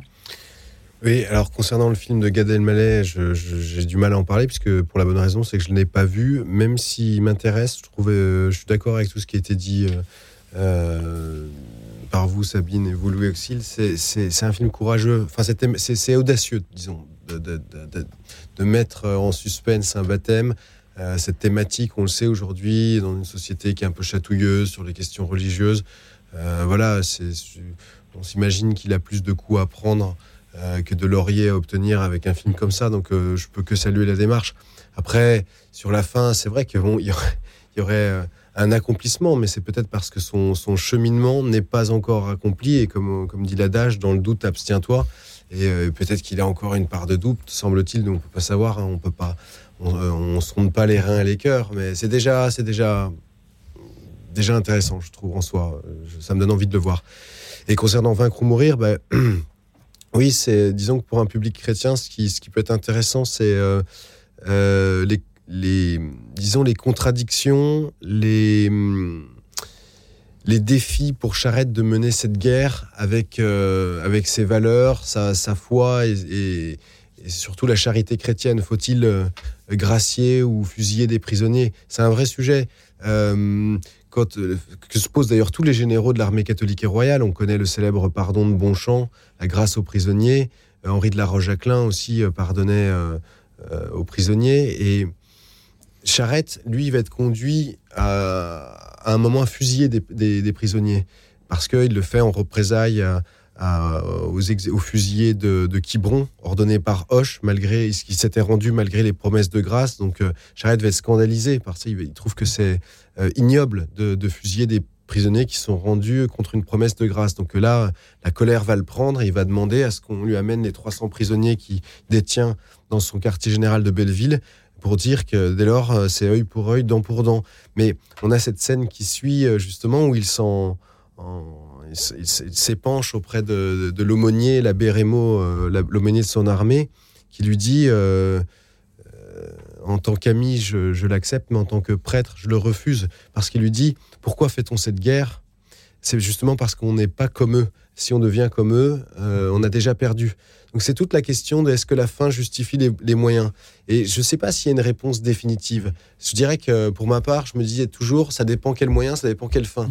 C'est un peu une réponse de Normand. Mais en réalité, c'est difficile de, de- de- de trancher de manière absolue cette question. Et Charette est confronté à ça. Et cette difficulté-là, vous la montrez bien dans le film euh, Vaincre ou mourir, où on voit effectivement le personnage de, de Charette euh, en proie à, à ses doutes, à ses hésitations dans, dans- dans son humanité. Euh, merci de nous en avoir parlé aussi ce soir. Merci encore à Loris de nous avoir euh, parlé ce soir du Reste un peu de Gad Elmaleh, un autre film dont on aurait pu imaginer, pour lequel on aurait pu imaginer une fin euh, différente. Je voudrais saluer Aliette ou Dominique qui avaient de belles choses à nous dire mais que nous ne sommes pas parvenus à joindre. Soyez attentifs à votre téléphone pendant que nous écoutons Jean-Michel de Paris. Bonsoir Jean-Michel. Bonsoir à vous. Moi, je pense au film Le nom de la rose, qui est un très beau film d'ailleurs, que j'ai beaucoup aimé. Mais il y a un personnage qui est complètement trahi, c'est le, personnage de Bernard Guy. Euh, Bernard Guy, l'inquisiteur, euh, qui est représenté comme un monstre euh, sanguinaire et terrifiant. Bon, en réalité, il a existé. Ce, cet, inquisiteur a existé. C'est un dominicain qui a eu a traité beaucoup de, enfin plusieurs hérésies, et c'était pas du tout le monstre qu'on en a fait dans le film. C'était un inquisiteur. Bon, bien sûr, il n'était pas, il était pas tendre hein, vis-à-vis de ceux qui, qui le condamnaient. Ça c'est, vrai, mais il, n'a jamais fait euh, ce qu'on voit, voit faire dans le film. Il avait un très grand, euh, une très grande qualité, c'est qu'il faisait une enquête extrêmement rigoureuse sur les hérésies qu'il avait à combattre. Et il examinait absolument tout- tous les, cas. Il faisait des enquêtes contradictoires. Il, ne condamnait pas sans avoir mûrement euh, pesé sa, décision. Alors bien sûr, je, ne le défends pas, moi je l'aime pas tellement, mais euh, c'était pas le monstre qu'on en a fait. C'est dommage que le film ait déformé sa personnalité. C'était un personnage, euh, euh, certes de son époque, hein, un inquisiteur, mais euh, voilà, pas plus.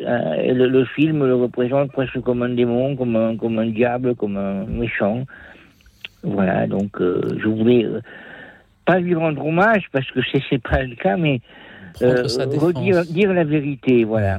Merci Jean-Michel. Sabine, je vous vois hocher la tête. Oui, oui, parce que en effet, ça c'est une facilité de, de certains réalisateurs. L'inquisition, ça fait toujours frémir, donc il est très facile de réduire un inquisiteur à un sanguinaire, euh, même euh, si euh, l'inquisition n'a pas été que euh, un, un tribunal euh, sanglant et, et qui faisait beaucoup de mal. C'était d'abord un tribunal et d'ailleurs euh, le, le droit euh, français doit beaucoup à l'inquisition, euh, dans le système français.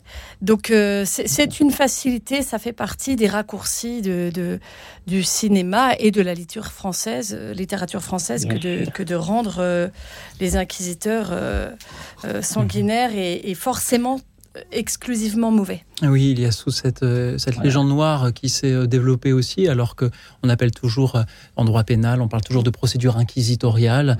Euh, L'Inquisition a été l'occasion de euh, faire revenir euh, le droit à un avocat ou le droit à, à un appel. Alors, ça n'a pas été le cas dès le début, hein, cela, cela a pris euh, du temps, bien sûr. Euh, Vincent Mottez. Oui, oui. D'ailleurs, la, la racine d'inquisition, c'est enquête. hein, euh, euh, ben, je, je- c'est vrai que je pense que Jean-Jacques Hano avait besoin d'un méchant. hein, donc, euh, l'inquisiteur euh, rem- remplit ce rôle à merveille dans le film. Euh, je dis ça. euh, Enfin, je comprends et on a besoin de ressorts narratifs. Après, c'est vrai qu'il y a cette tendance à caricaturer. euh, euh, L'Inquisition, je pense que c'est un sujet qui est qui a pas encore été, à ma connaissance, bien exploité par les, enfin exploité, euh, euh, Avec, traité euh, ouais. par les historiens. Je pense qu'il manque encore des grandes, de grandes études. Je crois que ça, a on a commencé assez tard, hein, il me semble, à la fin du 19e siècle, à s'intéresser les historiens à l'Inquisition. Comme mon avis, il y a encore des choses à découvrir. Euh, euh, alors Bernard Guy, oui, c'est vrai que je crois qu'il, alors si je me souviens bien, il, il officiait dans le sud-ouest vers Toulouse. Il Oui, a, si je me souviens bien, je crois que c'est lui qui écrit le manuel de l'inquisiteur. Je ne veux pas dire de bêtises. Voilà. C'est ça, Et, c'est ça. et c'est quelqu'un, oui, qui était sans doute très sourcilleux, euh, mais pas forcément un personnage cruel. On a, par exemple, une figure comme euh, l'inquisiteur en Espagne, Thomas Torquemada, qui lui, pour le coup, alors bon, c'est vrai que c'est, Ah bah oui.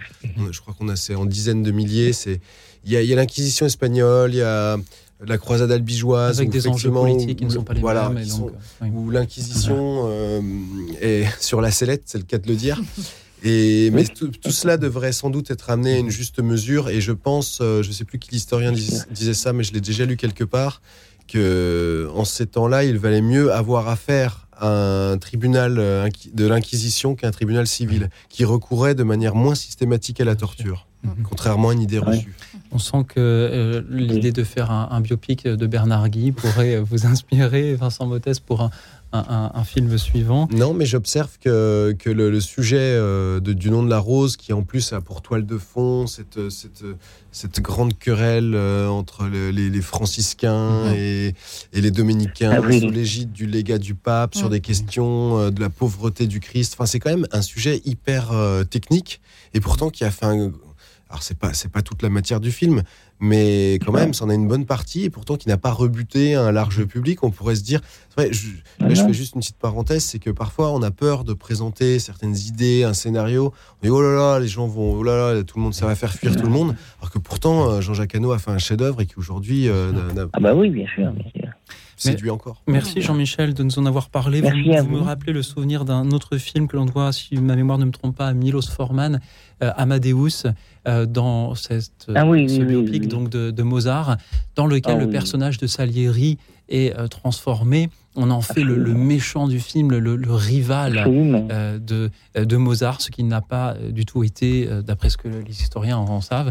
Et en regardant ce film, Absolument il est magnifiquement réalisé, mais on a un peu le regret de voir que Milos Forman, pour que le film soit plus, euh, plus épique, et euh, voilà, et, et dénaturer la- la- le personnage de, de, de Salieri. Tout à fait, tout à fait. Vous avez raison, tout à C'est vrai pour C'est Sal- ça, oui. C'est vrai pour Salieri, mais ça peut vous donner une thématique d'émission, justement, les personnages maltraités par le cinéma, injustement maltraités. Je pense qu'ils sont très, ils sont très nombreux. Et il y en a beaucoup. Merci pour cette idée, euh, Vincent Mottez. Merci à vous, Jean-Michel, d'avoir été Merci avec vous. nous euh, ce Merci soir. pour votre émission. C'est toujours avec joie. Merci à tous les auditeurs qui continuent à nous appeler pour répondre à cette fatidique question. Quel est le film dont vous aimeriez changer la fin? Une question exigeante, mais je vois que vous êtes inspiré, même s'il y a encore de la place au standard. Si vous avez des choses à nous dire sur un film pour lequel vous auriez imaginé une fin différente, plus heureuse, plus malheureuse, plus inattendue, parlez-nous d'une histoire que vous auriez aimé changer en la regardant. Toujours au 01 56 56 44 00. Le 01 56 56 44 00. Nous allons nous retrouver dans quelques instants, juste après la bande originale d'un autre film dont peut-être on aurait pu aimer une fin différente. Gladiator avec euh, ce Now We Are Free de Hans Zimmer. À tout de suite. Écoute dans la nuit, une émission de Radio Notre-Dame et RCF.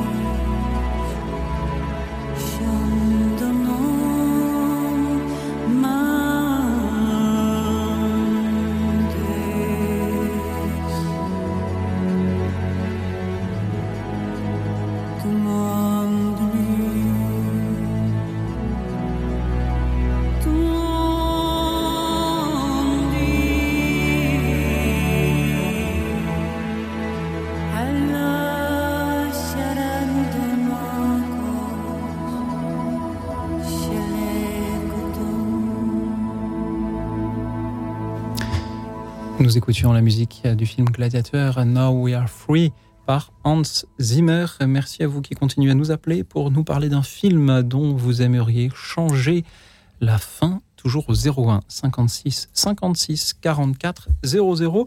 Je salue à présent Dominique qui nous rejoint depuis Pontoise. Bonsoir Dominique. Oui, bonsoir. Euh, alors moi, je, j'ai pensé à un film un peu ancien dont j'ai plus les souvenirs très précis, mais c'est Million Dollar Baby, euh, qui se termine d'une, façon épouvantable avec la, la boxeuse euh, et qui est qui devient euh, tétraplégique, qui doit se faire amputer, et puis finalement ça se termine par une euthanasie. C'est le film était intéressant au début euh, et, puis ça se termine très mal. C'est épouvantable. Merci Dominique de nous en parler. Je salue aussi Aliette qui nous écoute depuis Gif-sur-Yvette et qui pensait également à ce film de Clint Eastwood, Million Dollar Baby. Les euh, personnages terminent en effet par cette euthanasie. Elle aurait souhaité une, mort plus euh, naturelle. Merci Dominique de nous en parler. Euh, que vous inspirent euh, ces paroles euh, ce soir Sabine Alors, je, suis contente euh, que ce film soit évoqué parce que je ne l'ai pas encore vu, je l'ai. Il fait partie de la pile des films que j'aimerais voir. Et je suis très surprise qu'un Clint Eastwood se termine de la sorte. C'est un réalisateur que j'aime bien, qui a, je trouve, qui en général met en valeur à travers pas mal de violence, euh, de bonnes valeurs, et je suis très surprise d'une fin aussi euh, violente et, et, dure et qui va à l'encontre de ce que j'ai pu voir de sa part, même si, encore une fois, euh, mais il met la violence en scène. Donc je, suis entend- contente d'entendre ça. Ça m'intéressait beaucoup. J'ai effectivement, Dominique, ce souvenir aussi de Million Dollar Baby pour l'avoir vu il y a quelques années déjà. Le film date de, de 2004.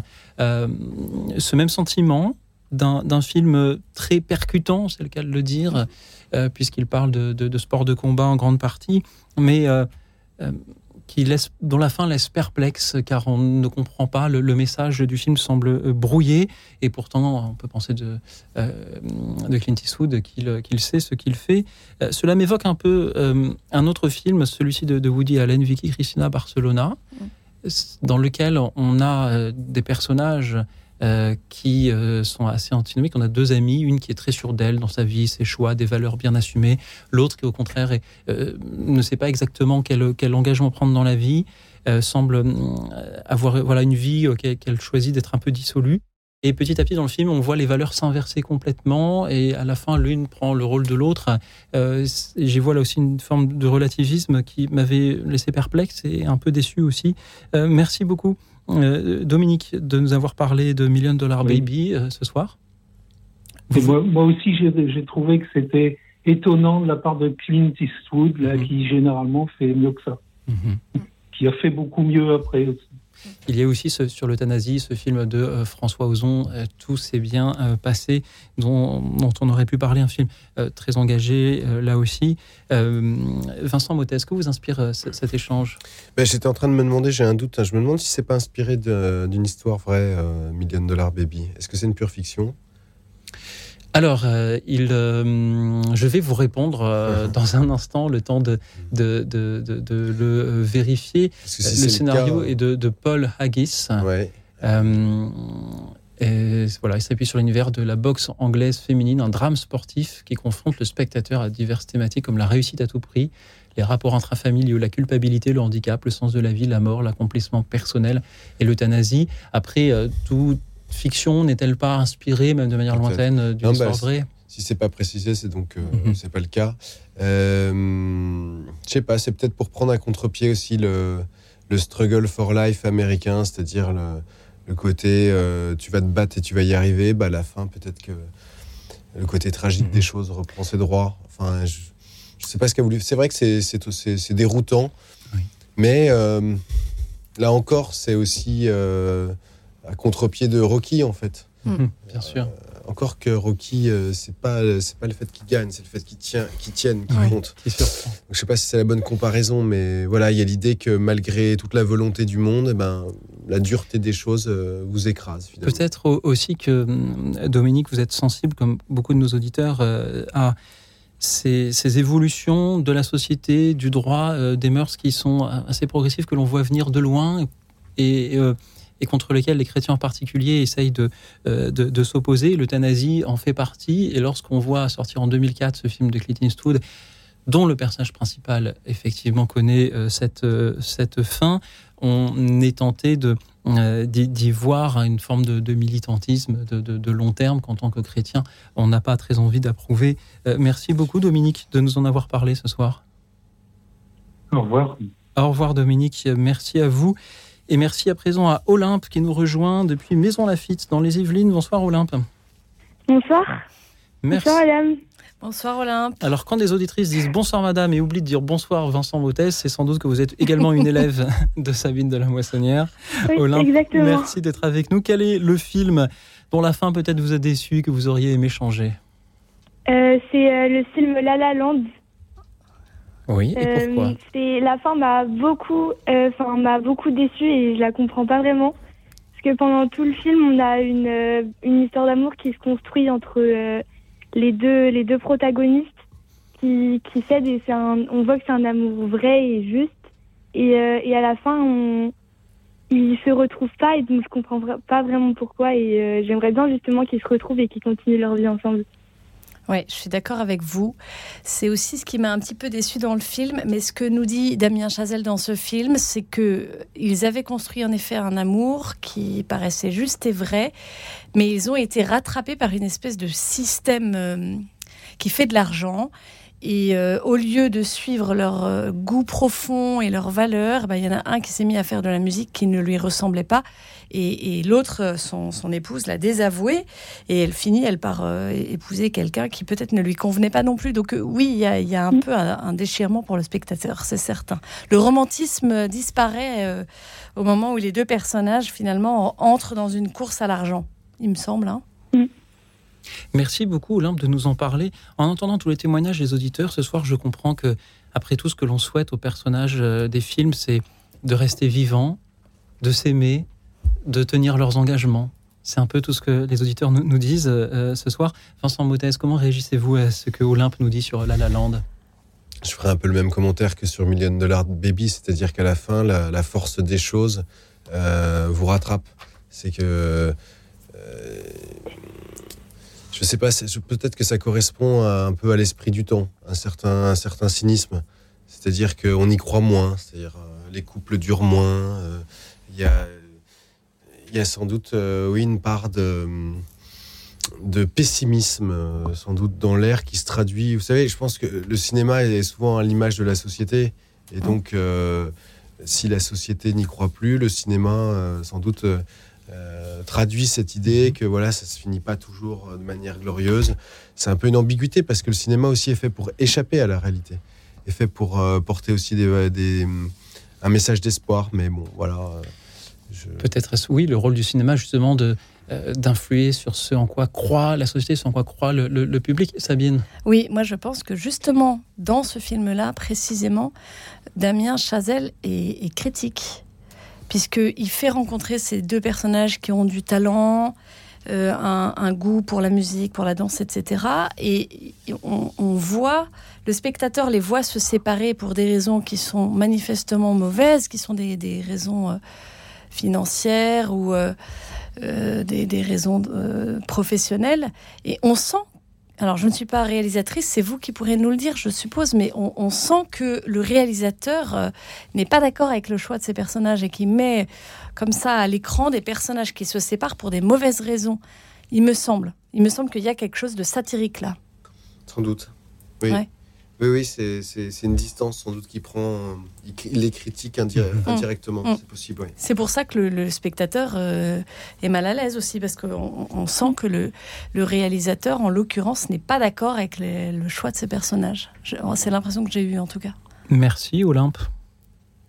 Merci beaucoup, monsieur.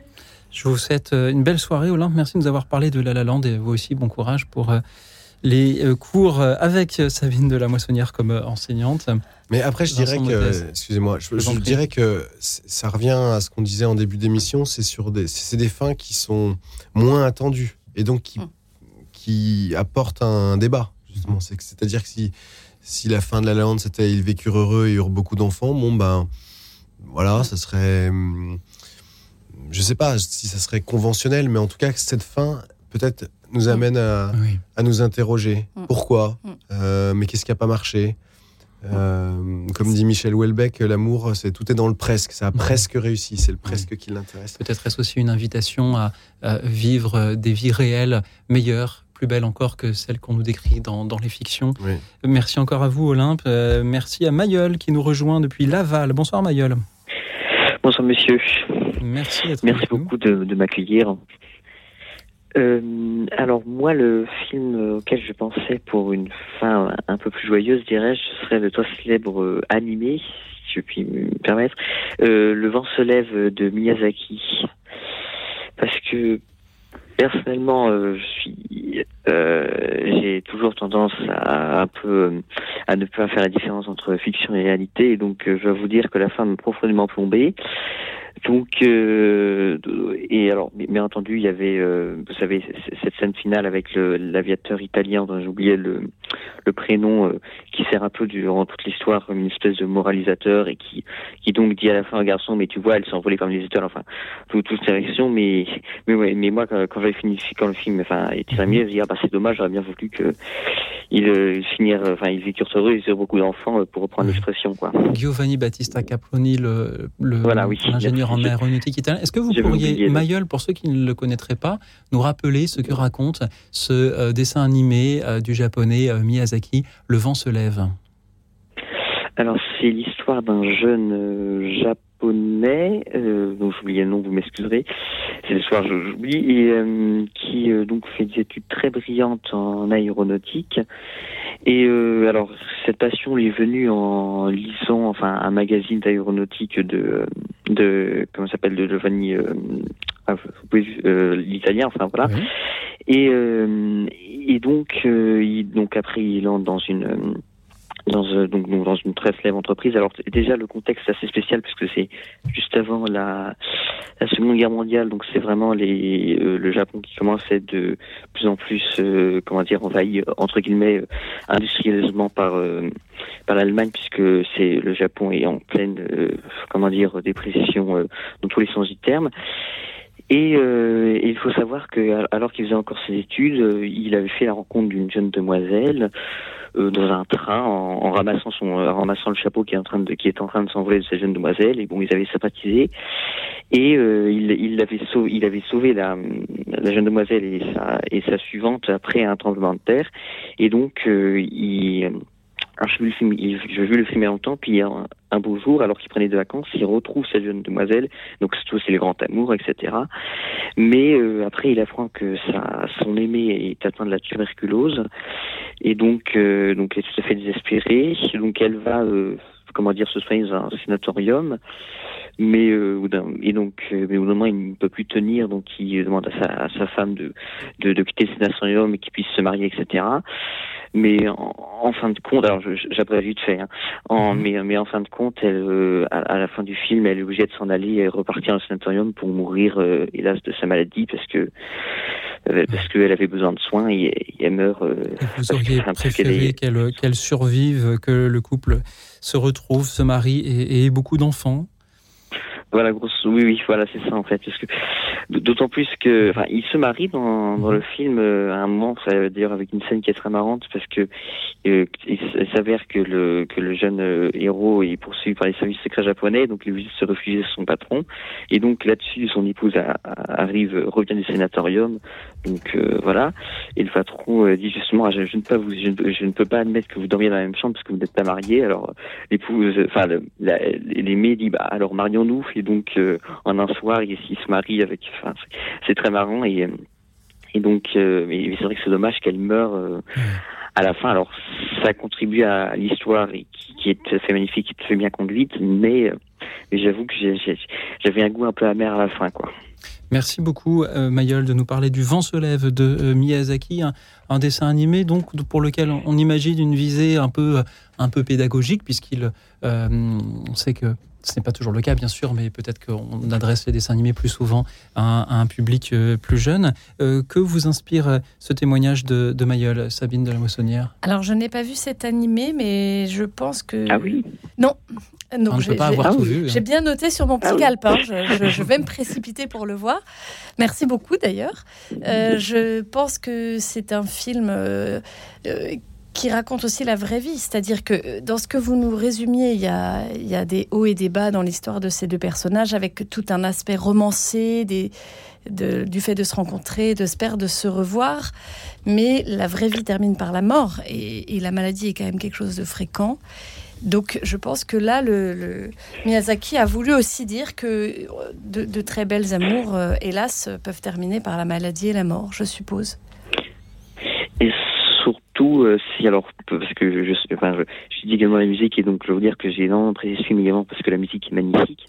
Et euh, alors, alors, et c'est, un thème assez, comment dire, assez romantique, qui, qui s'envole dans tous les sens et puis qui soudain s'évapore, etc. Et ça va très bien avec le contexte du film parce que c'est un peu avant la Seconde Guerre mondiale.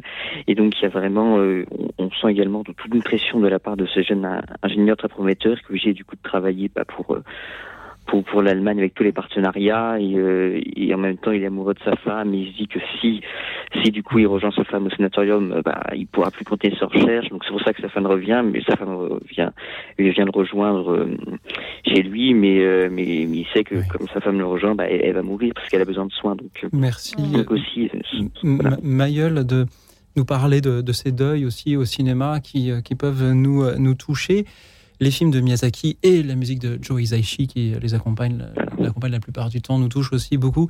Vous me rappelez aussi euh, ce- le film Forrest Gump euh, avec euh, Jenny qui euh, décède euh, vers la fin du film alors que ils ont mis du temps à se retrouver. Et je- personnellement, je ne me suis jamais remis de la mort de Jenny dans, dans Forrest Gump non plus. Merci beaucoup, Mayol.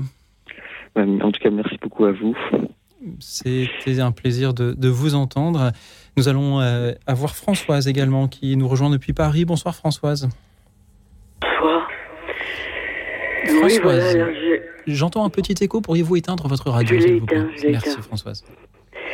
Oui, je voulais parler d'un film qui se passe euh, dans le milieu psychiatrique. Alors, je vous préviens, c'est pas très gai. C'est pas très gai, mais c'est réaliste. C'est Déborah, j'avais, je ne t'ai promis, un jardin de roses. Alors, c'est l'histoire d'une jeune fille qui est schizophrène, qui entend des voix, qui a des hallucinations. Entre parenthèses, elle entend des voix de jeunes hommes, de jeunes hommes qui, qui l'appellent. Et bien sûr, elle passe, euh, son père l'a fait hospitaliser, l'internée, et elle passe euh, les fêtes, euh, les fêtes euh, avec la camisole de force, tentative de suicide et tout. Et, le lendemain matin, il y a des infirmiers qui rentrent et qui disent bonne année tout le monde, d'un air un peu, d'un air un peu, comment dire, euh, cynique, sadique.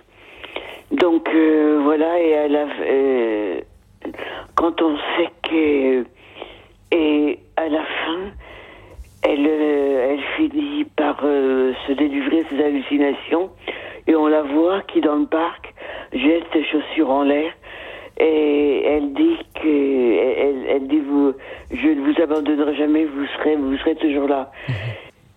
Mais euh, c'est une fin euh, peu réaliste parce que quand on sait que cette pathologie, euh, cette pathologie, pour cette pathologie, il y, a des, il y a des gens qui en psychiatrie ne connaissent jamais, jamais la délivrance. Donc euh, voilà, là, euh, Vous trouvez que la, fin est trop heureuse? Elle n'est pas réaliste, la fin. Elle n'est pas réaliste parce que le- on, on est heureux de l'avoir l'avoir euh, s'en sortir, mais quand on sait que dans la réalité, des gens ne connaissent jamais la délivrance pour cette pour cette pathologie, et voilà, et c'est ce que je, ce que je voulais souligner. Je voulais souligner aussi que euh, il y a des gens, il y a des abus. Il y a des gens qui sont internés, l'institution force la main Par exemple, Joyce Herman, dans son, dans son livre À la folie, disait que des gens qui avaient des, des- des difficultés financières écrivaient au préfet et le préfet donnait ordre à la à l'hôpital psychiatrique de les convoquer pour pour expertise psychiatrique. Voilà, la- l'institution force la main quelquefois. On n'est jamais neutre dans cette euh, dans cette euh, dans cette euh, dans cette pathologie. On peut e- espérer que la, la- la prise en charge de, de la santé mentale se soit améliorée depuis l'époque Pas où... je, je trouve pas beaucoup. Je hein. dis, on peut espérer que la prise en charge de la santé mentale se soit améliorée euh, depuis euh, l'époque où euh, ces films ont été réalisés. Jamais je ne t'ai promis un jardin de roses, un, un film de, de 1977. Merci beaucoup Françoise de nous avoir dit que parfois euh, les fins, au contraire de tout ce qu'on a dit dans, dans l'émission, euh, sont, peut-être trop, trop amélioratives et pas suffisamment réalistes, ne montrent pas assez la, complexité de, de, la vraie vie. Euh, Sabine de la Moissonnière, comment réagissez-vous en entendant euh, ces paroles de Françoise qui aurait aimé que ce film sur la santé mentale soit plus réaliste?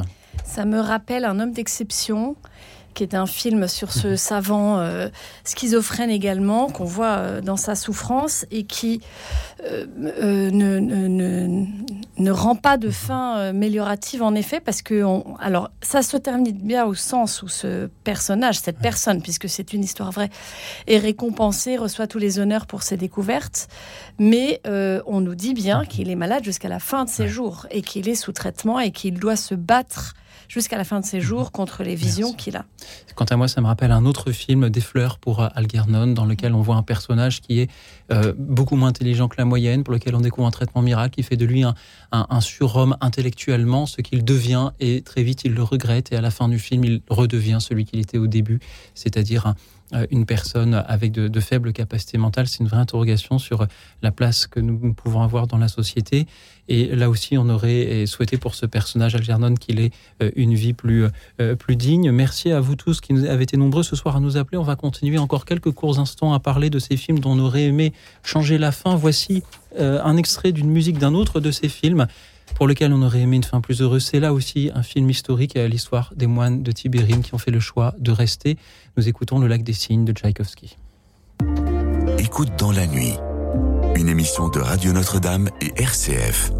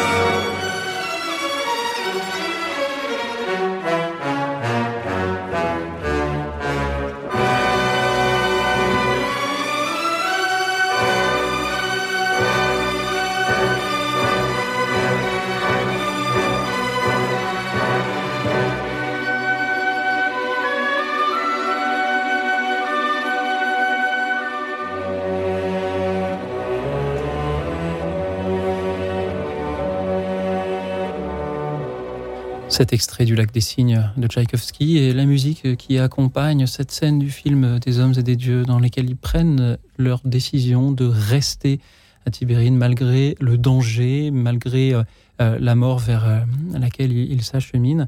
Là encore, un, film pour lequel on, on connaît la fin avant d'aller voir le film, mais on espère toujours que cette fin soit différente et on la voit de plus en plus inéluctable à chaque minute qui passe. Merci euh, à eux pour euh, le témoignage qu'ils nous offrent. Merci à vous tous, chers auditeurs, qui avez été euh, nombreux ce soir à répondre à cette question exigeante. Quel est le film dont vous auriez aimé changer la fin et pourquoi? Pardon à tous ceux que nous n'aurons pas eu le temps ce soir de prendre à l'antenne. Je vais essayer de, vous citer.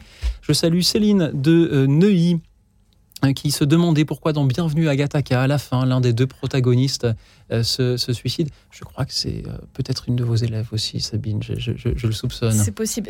Euh, Céline, non, mais peut-être qu'elle Peut-être sous un pseudonyme, c'est ce déjà. Beaucoup d'auditeurs font, alors je, ne suis pas dupe.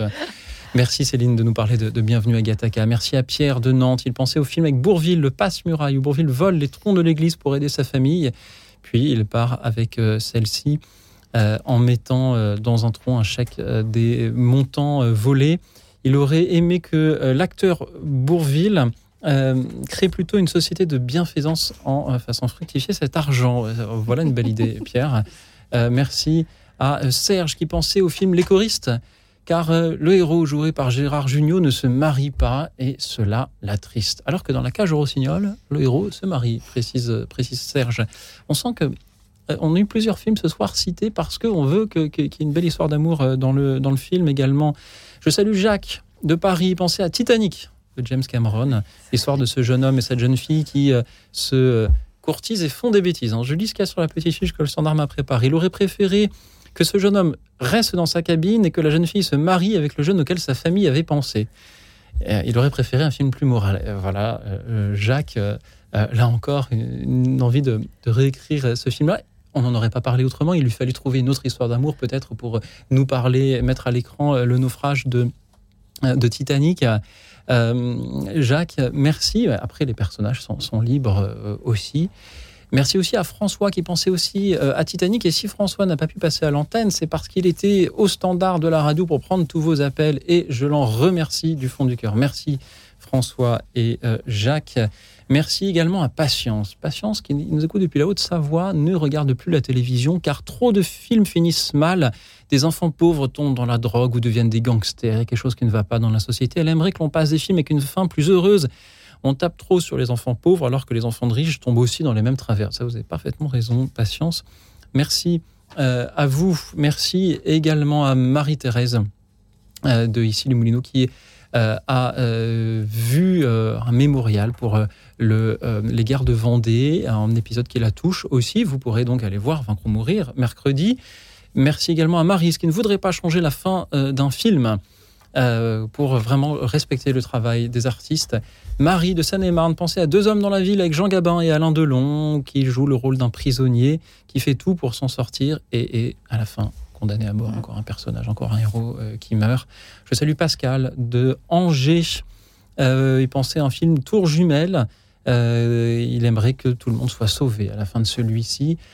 Anne-Marie cite un gros travail d'autodescription pour les non-voyants dans le film La Panthère des Neiges, des Neiges qu'elle a vu récemment.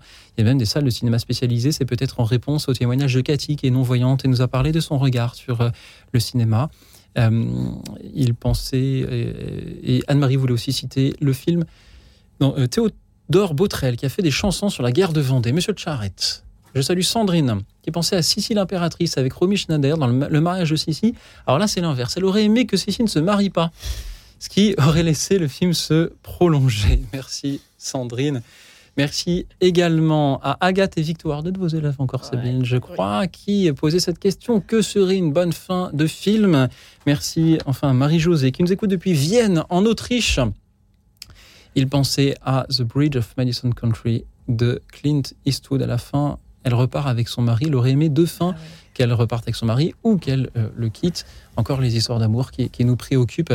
Merci à vous tous. Merci à vous, Sabine de la Moissonnière et Vincent Mottez. En, quelques mots, qu'avez-vous pensé des témoignages de nos auditeurs ce soir quand on leur demande de quel film ils auraient aimé changer la fin? Sabine de la Moissonnière.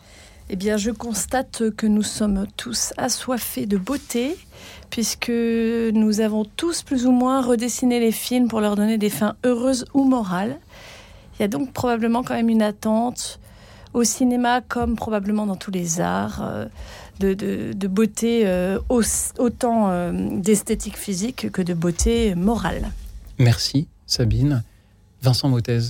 Oui, bah, je rejoins Sabine. On observe que les auditeurs et auditrices euh, euh, veulent que ça se termine bien et c'est plutôt rassurant d'ailleurs, ce, ce penchant pour une fin heureuse. Mais euh, les films sont comme euh, les, les contes, euh, les contes de Grimm il y a longtemps. Ils sont là aussi pour raconter quelque chose et délivrer une, un message, une morale, un avertissement, rappeler parfois le tragique de la vie. Donc ça peut pas toujours se terminer bien, hélas. Et c'est aussi ce que nous rappelle Vaincre ou mourir, ce film euh, donc sur euh, la vie euh, du général Charette, l'histoire euh, des, des guerres de Vendée que vous nous racontez au cinéma, à voir ce mercredi 25 janvier. Alors il faut aller le voir dès mercredi parce que c'est sur le chiffre des entrées le mercredi que se fondent les salles qui le distribueront ensuite. Et chers auditeurs, pour avoir vu ce film, et je ne dis pas souvent cela d'un film au cinéma, euh, je vous le recommande chaleureusement. Bien sûr, vous pourrez y trouver des limites, mais aucun film n'est parfait. Je crois que c'est un film qui d'exister, qui mérite d'être vu. Alors je vous recommande Vaincre ou mourir à sortir ce mercredi 25 janvier, un film qui nous parle de l'amour de, la, pat- de sa patrie et de la foi aussi, et des difficultés que l'on peut avoir à, à la vivre. Merci à vous Vincent Mottez, je vous souhaite le meilleur pour Merci la sortie beaucoup, de Vaincre ou mourir Merci beaucoup pour votre invitation. et pour les films qui suivront. On vous retrouve aussi euh, dans, euh, dans vos autres ouvrages, hein, les romans graphiques, Moi Napoléon ou Moi euh, Jeanne d'Arc, euh, notamment, ou d'autres essais, hein, Société secrète, leur véritable rôle dans l'histoire, ou les boucs émissaires de l'histoire. Merci pour votre présence parmi nous ce soir. Sabine de la Moissonnière, on vous retrouve dans Éduqué par le cinéma, cette série d'ouvrages aux éditions du Centurion. Merci à vous également d'avoir été là ce soir pour écouter nos auditeurs. Merci à toute l'équipe d'Écoute dans la nuit, Alexis, Johan et François ce soir. Et chers auditeurs, euh, nous parlions ce soir des films dont on aimerait changer la fin. Eh bien, moi, je ne changerai pas la fin de cette émission, puisque comme chaque soir, je vous souhaite à toutes et à tous une nuit tranquille et reposante, car demain sera un grand jour.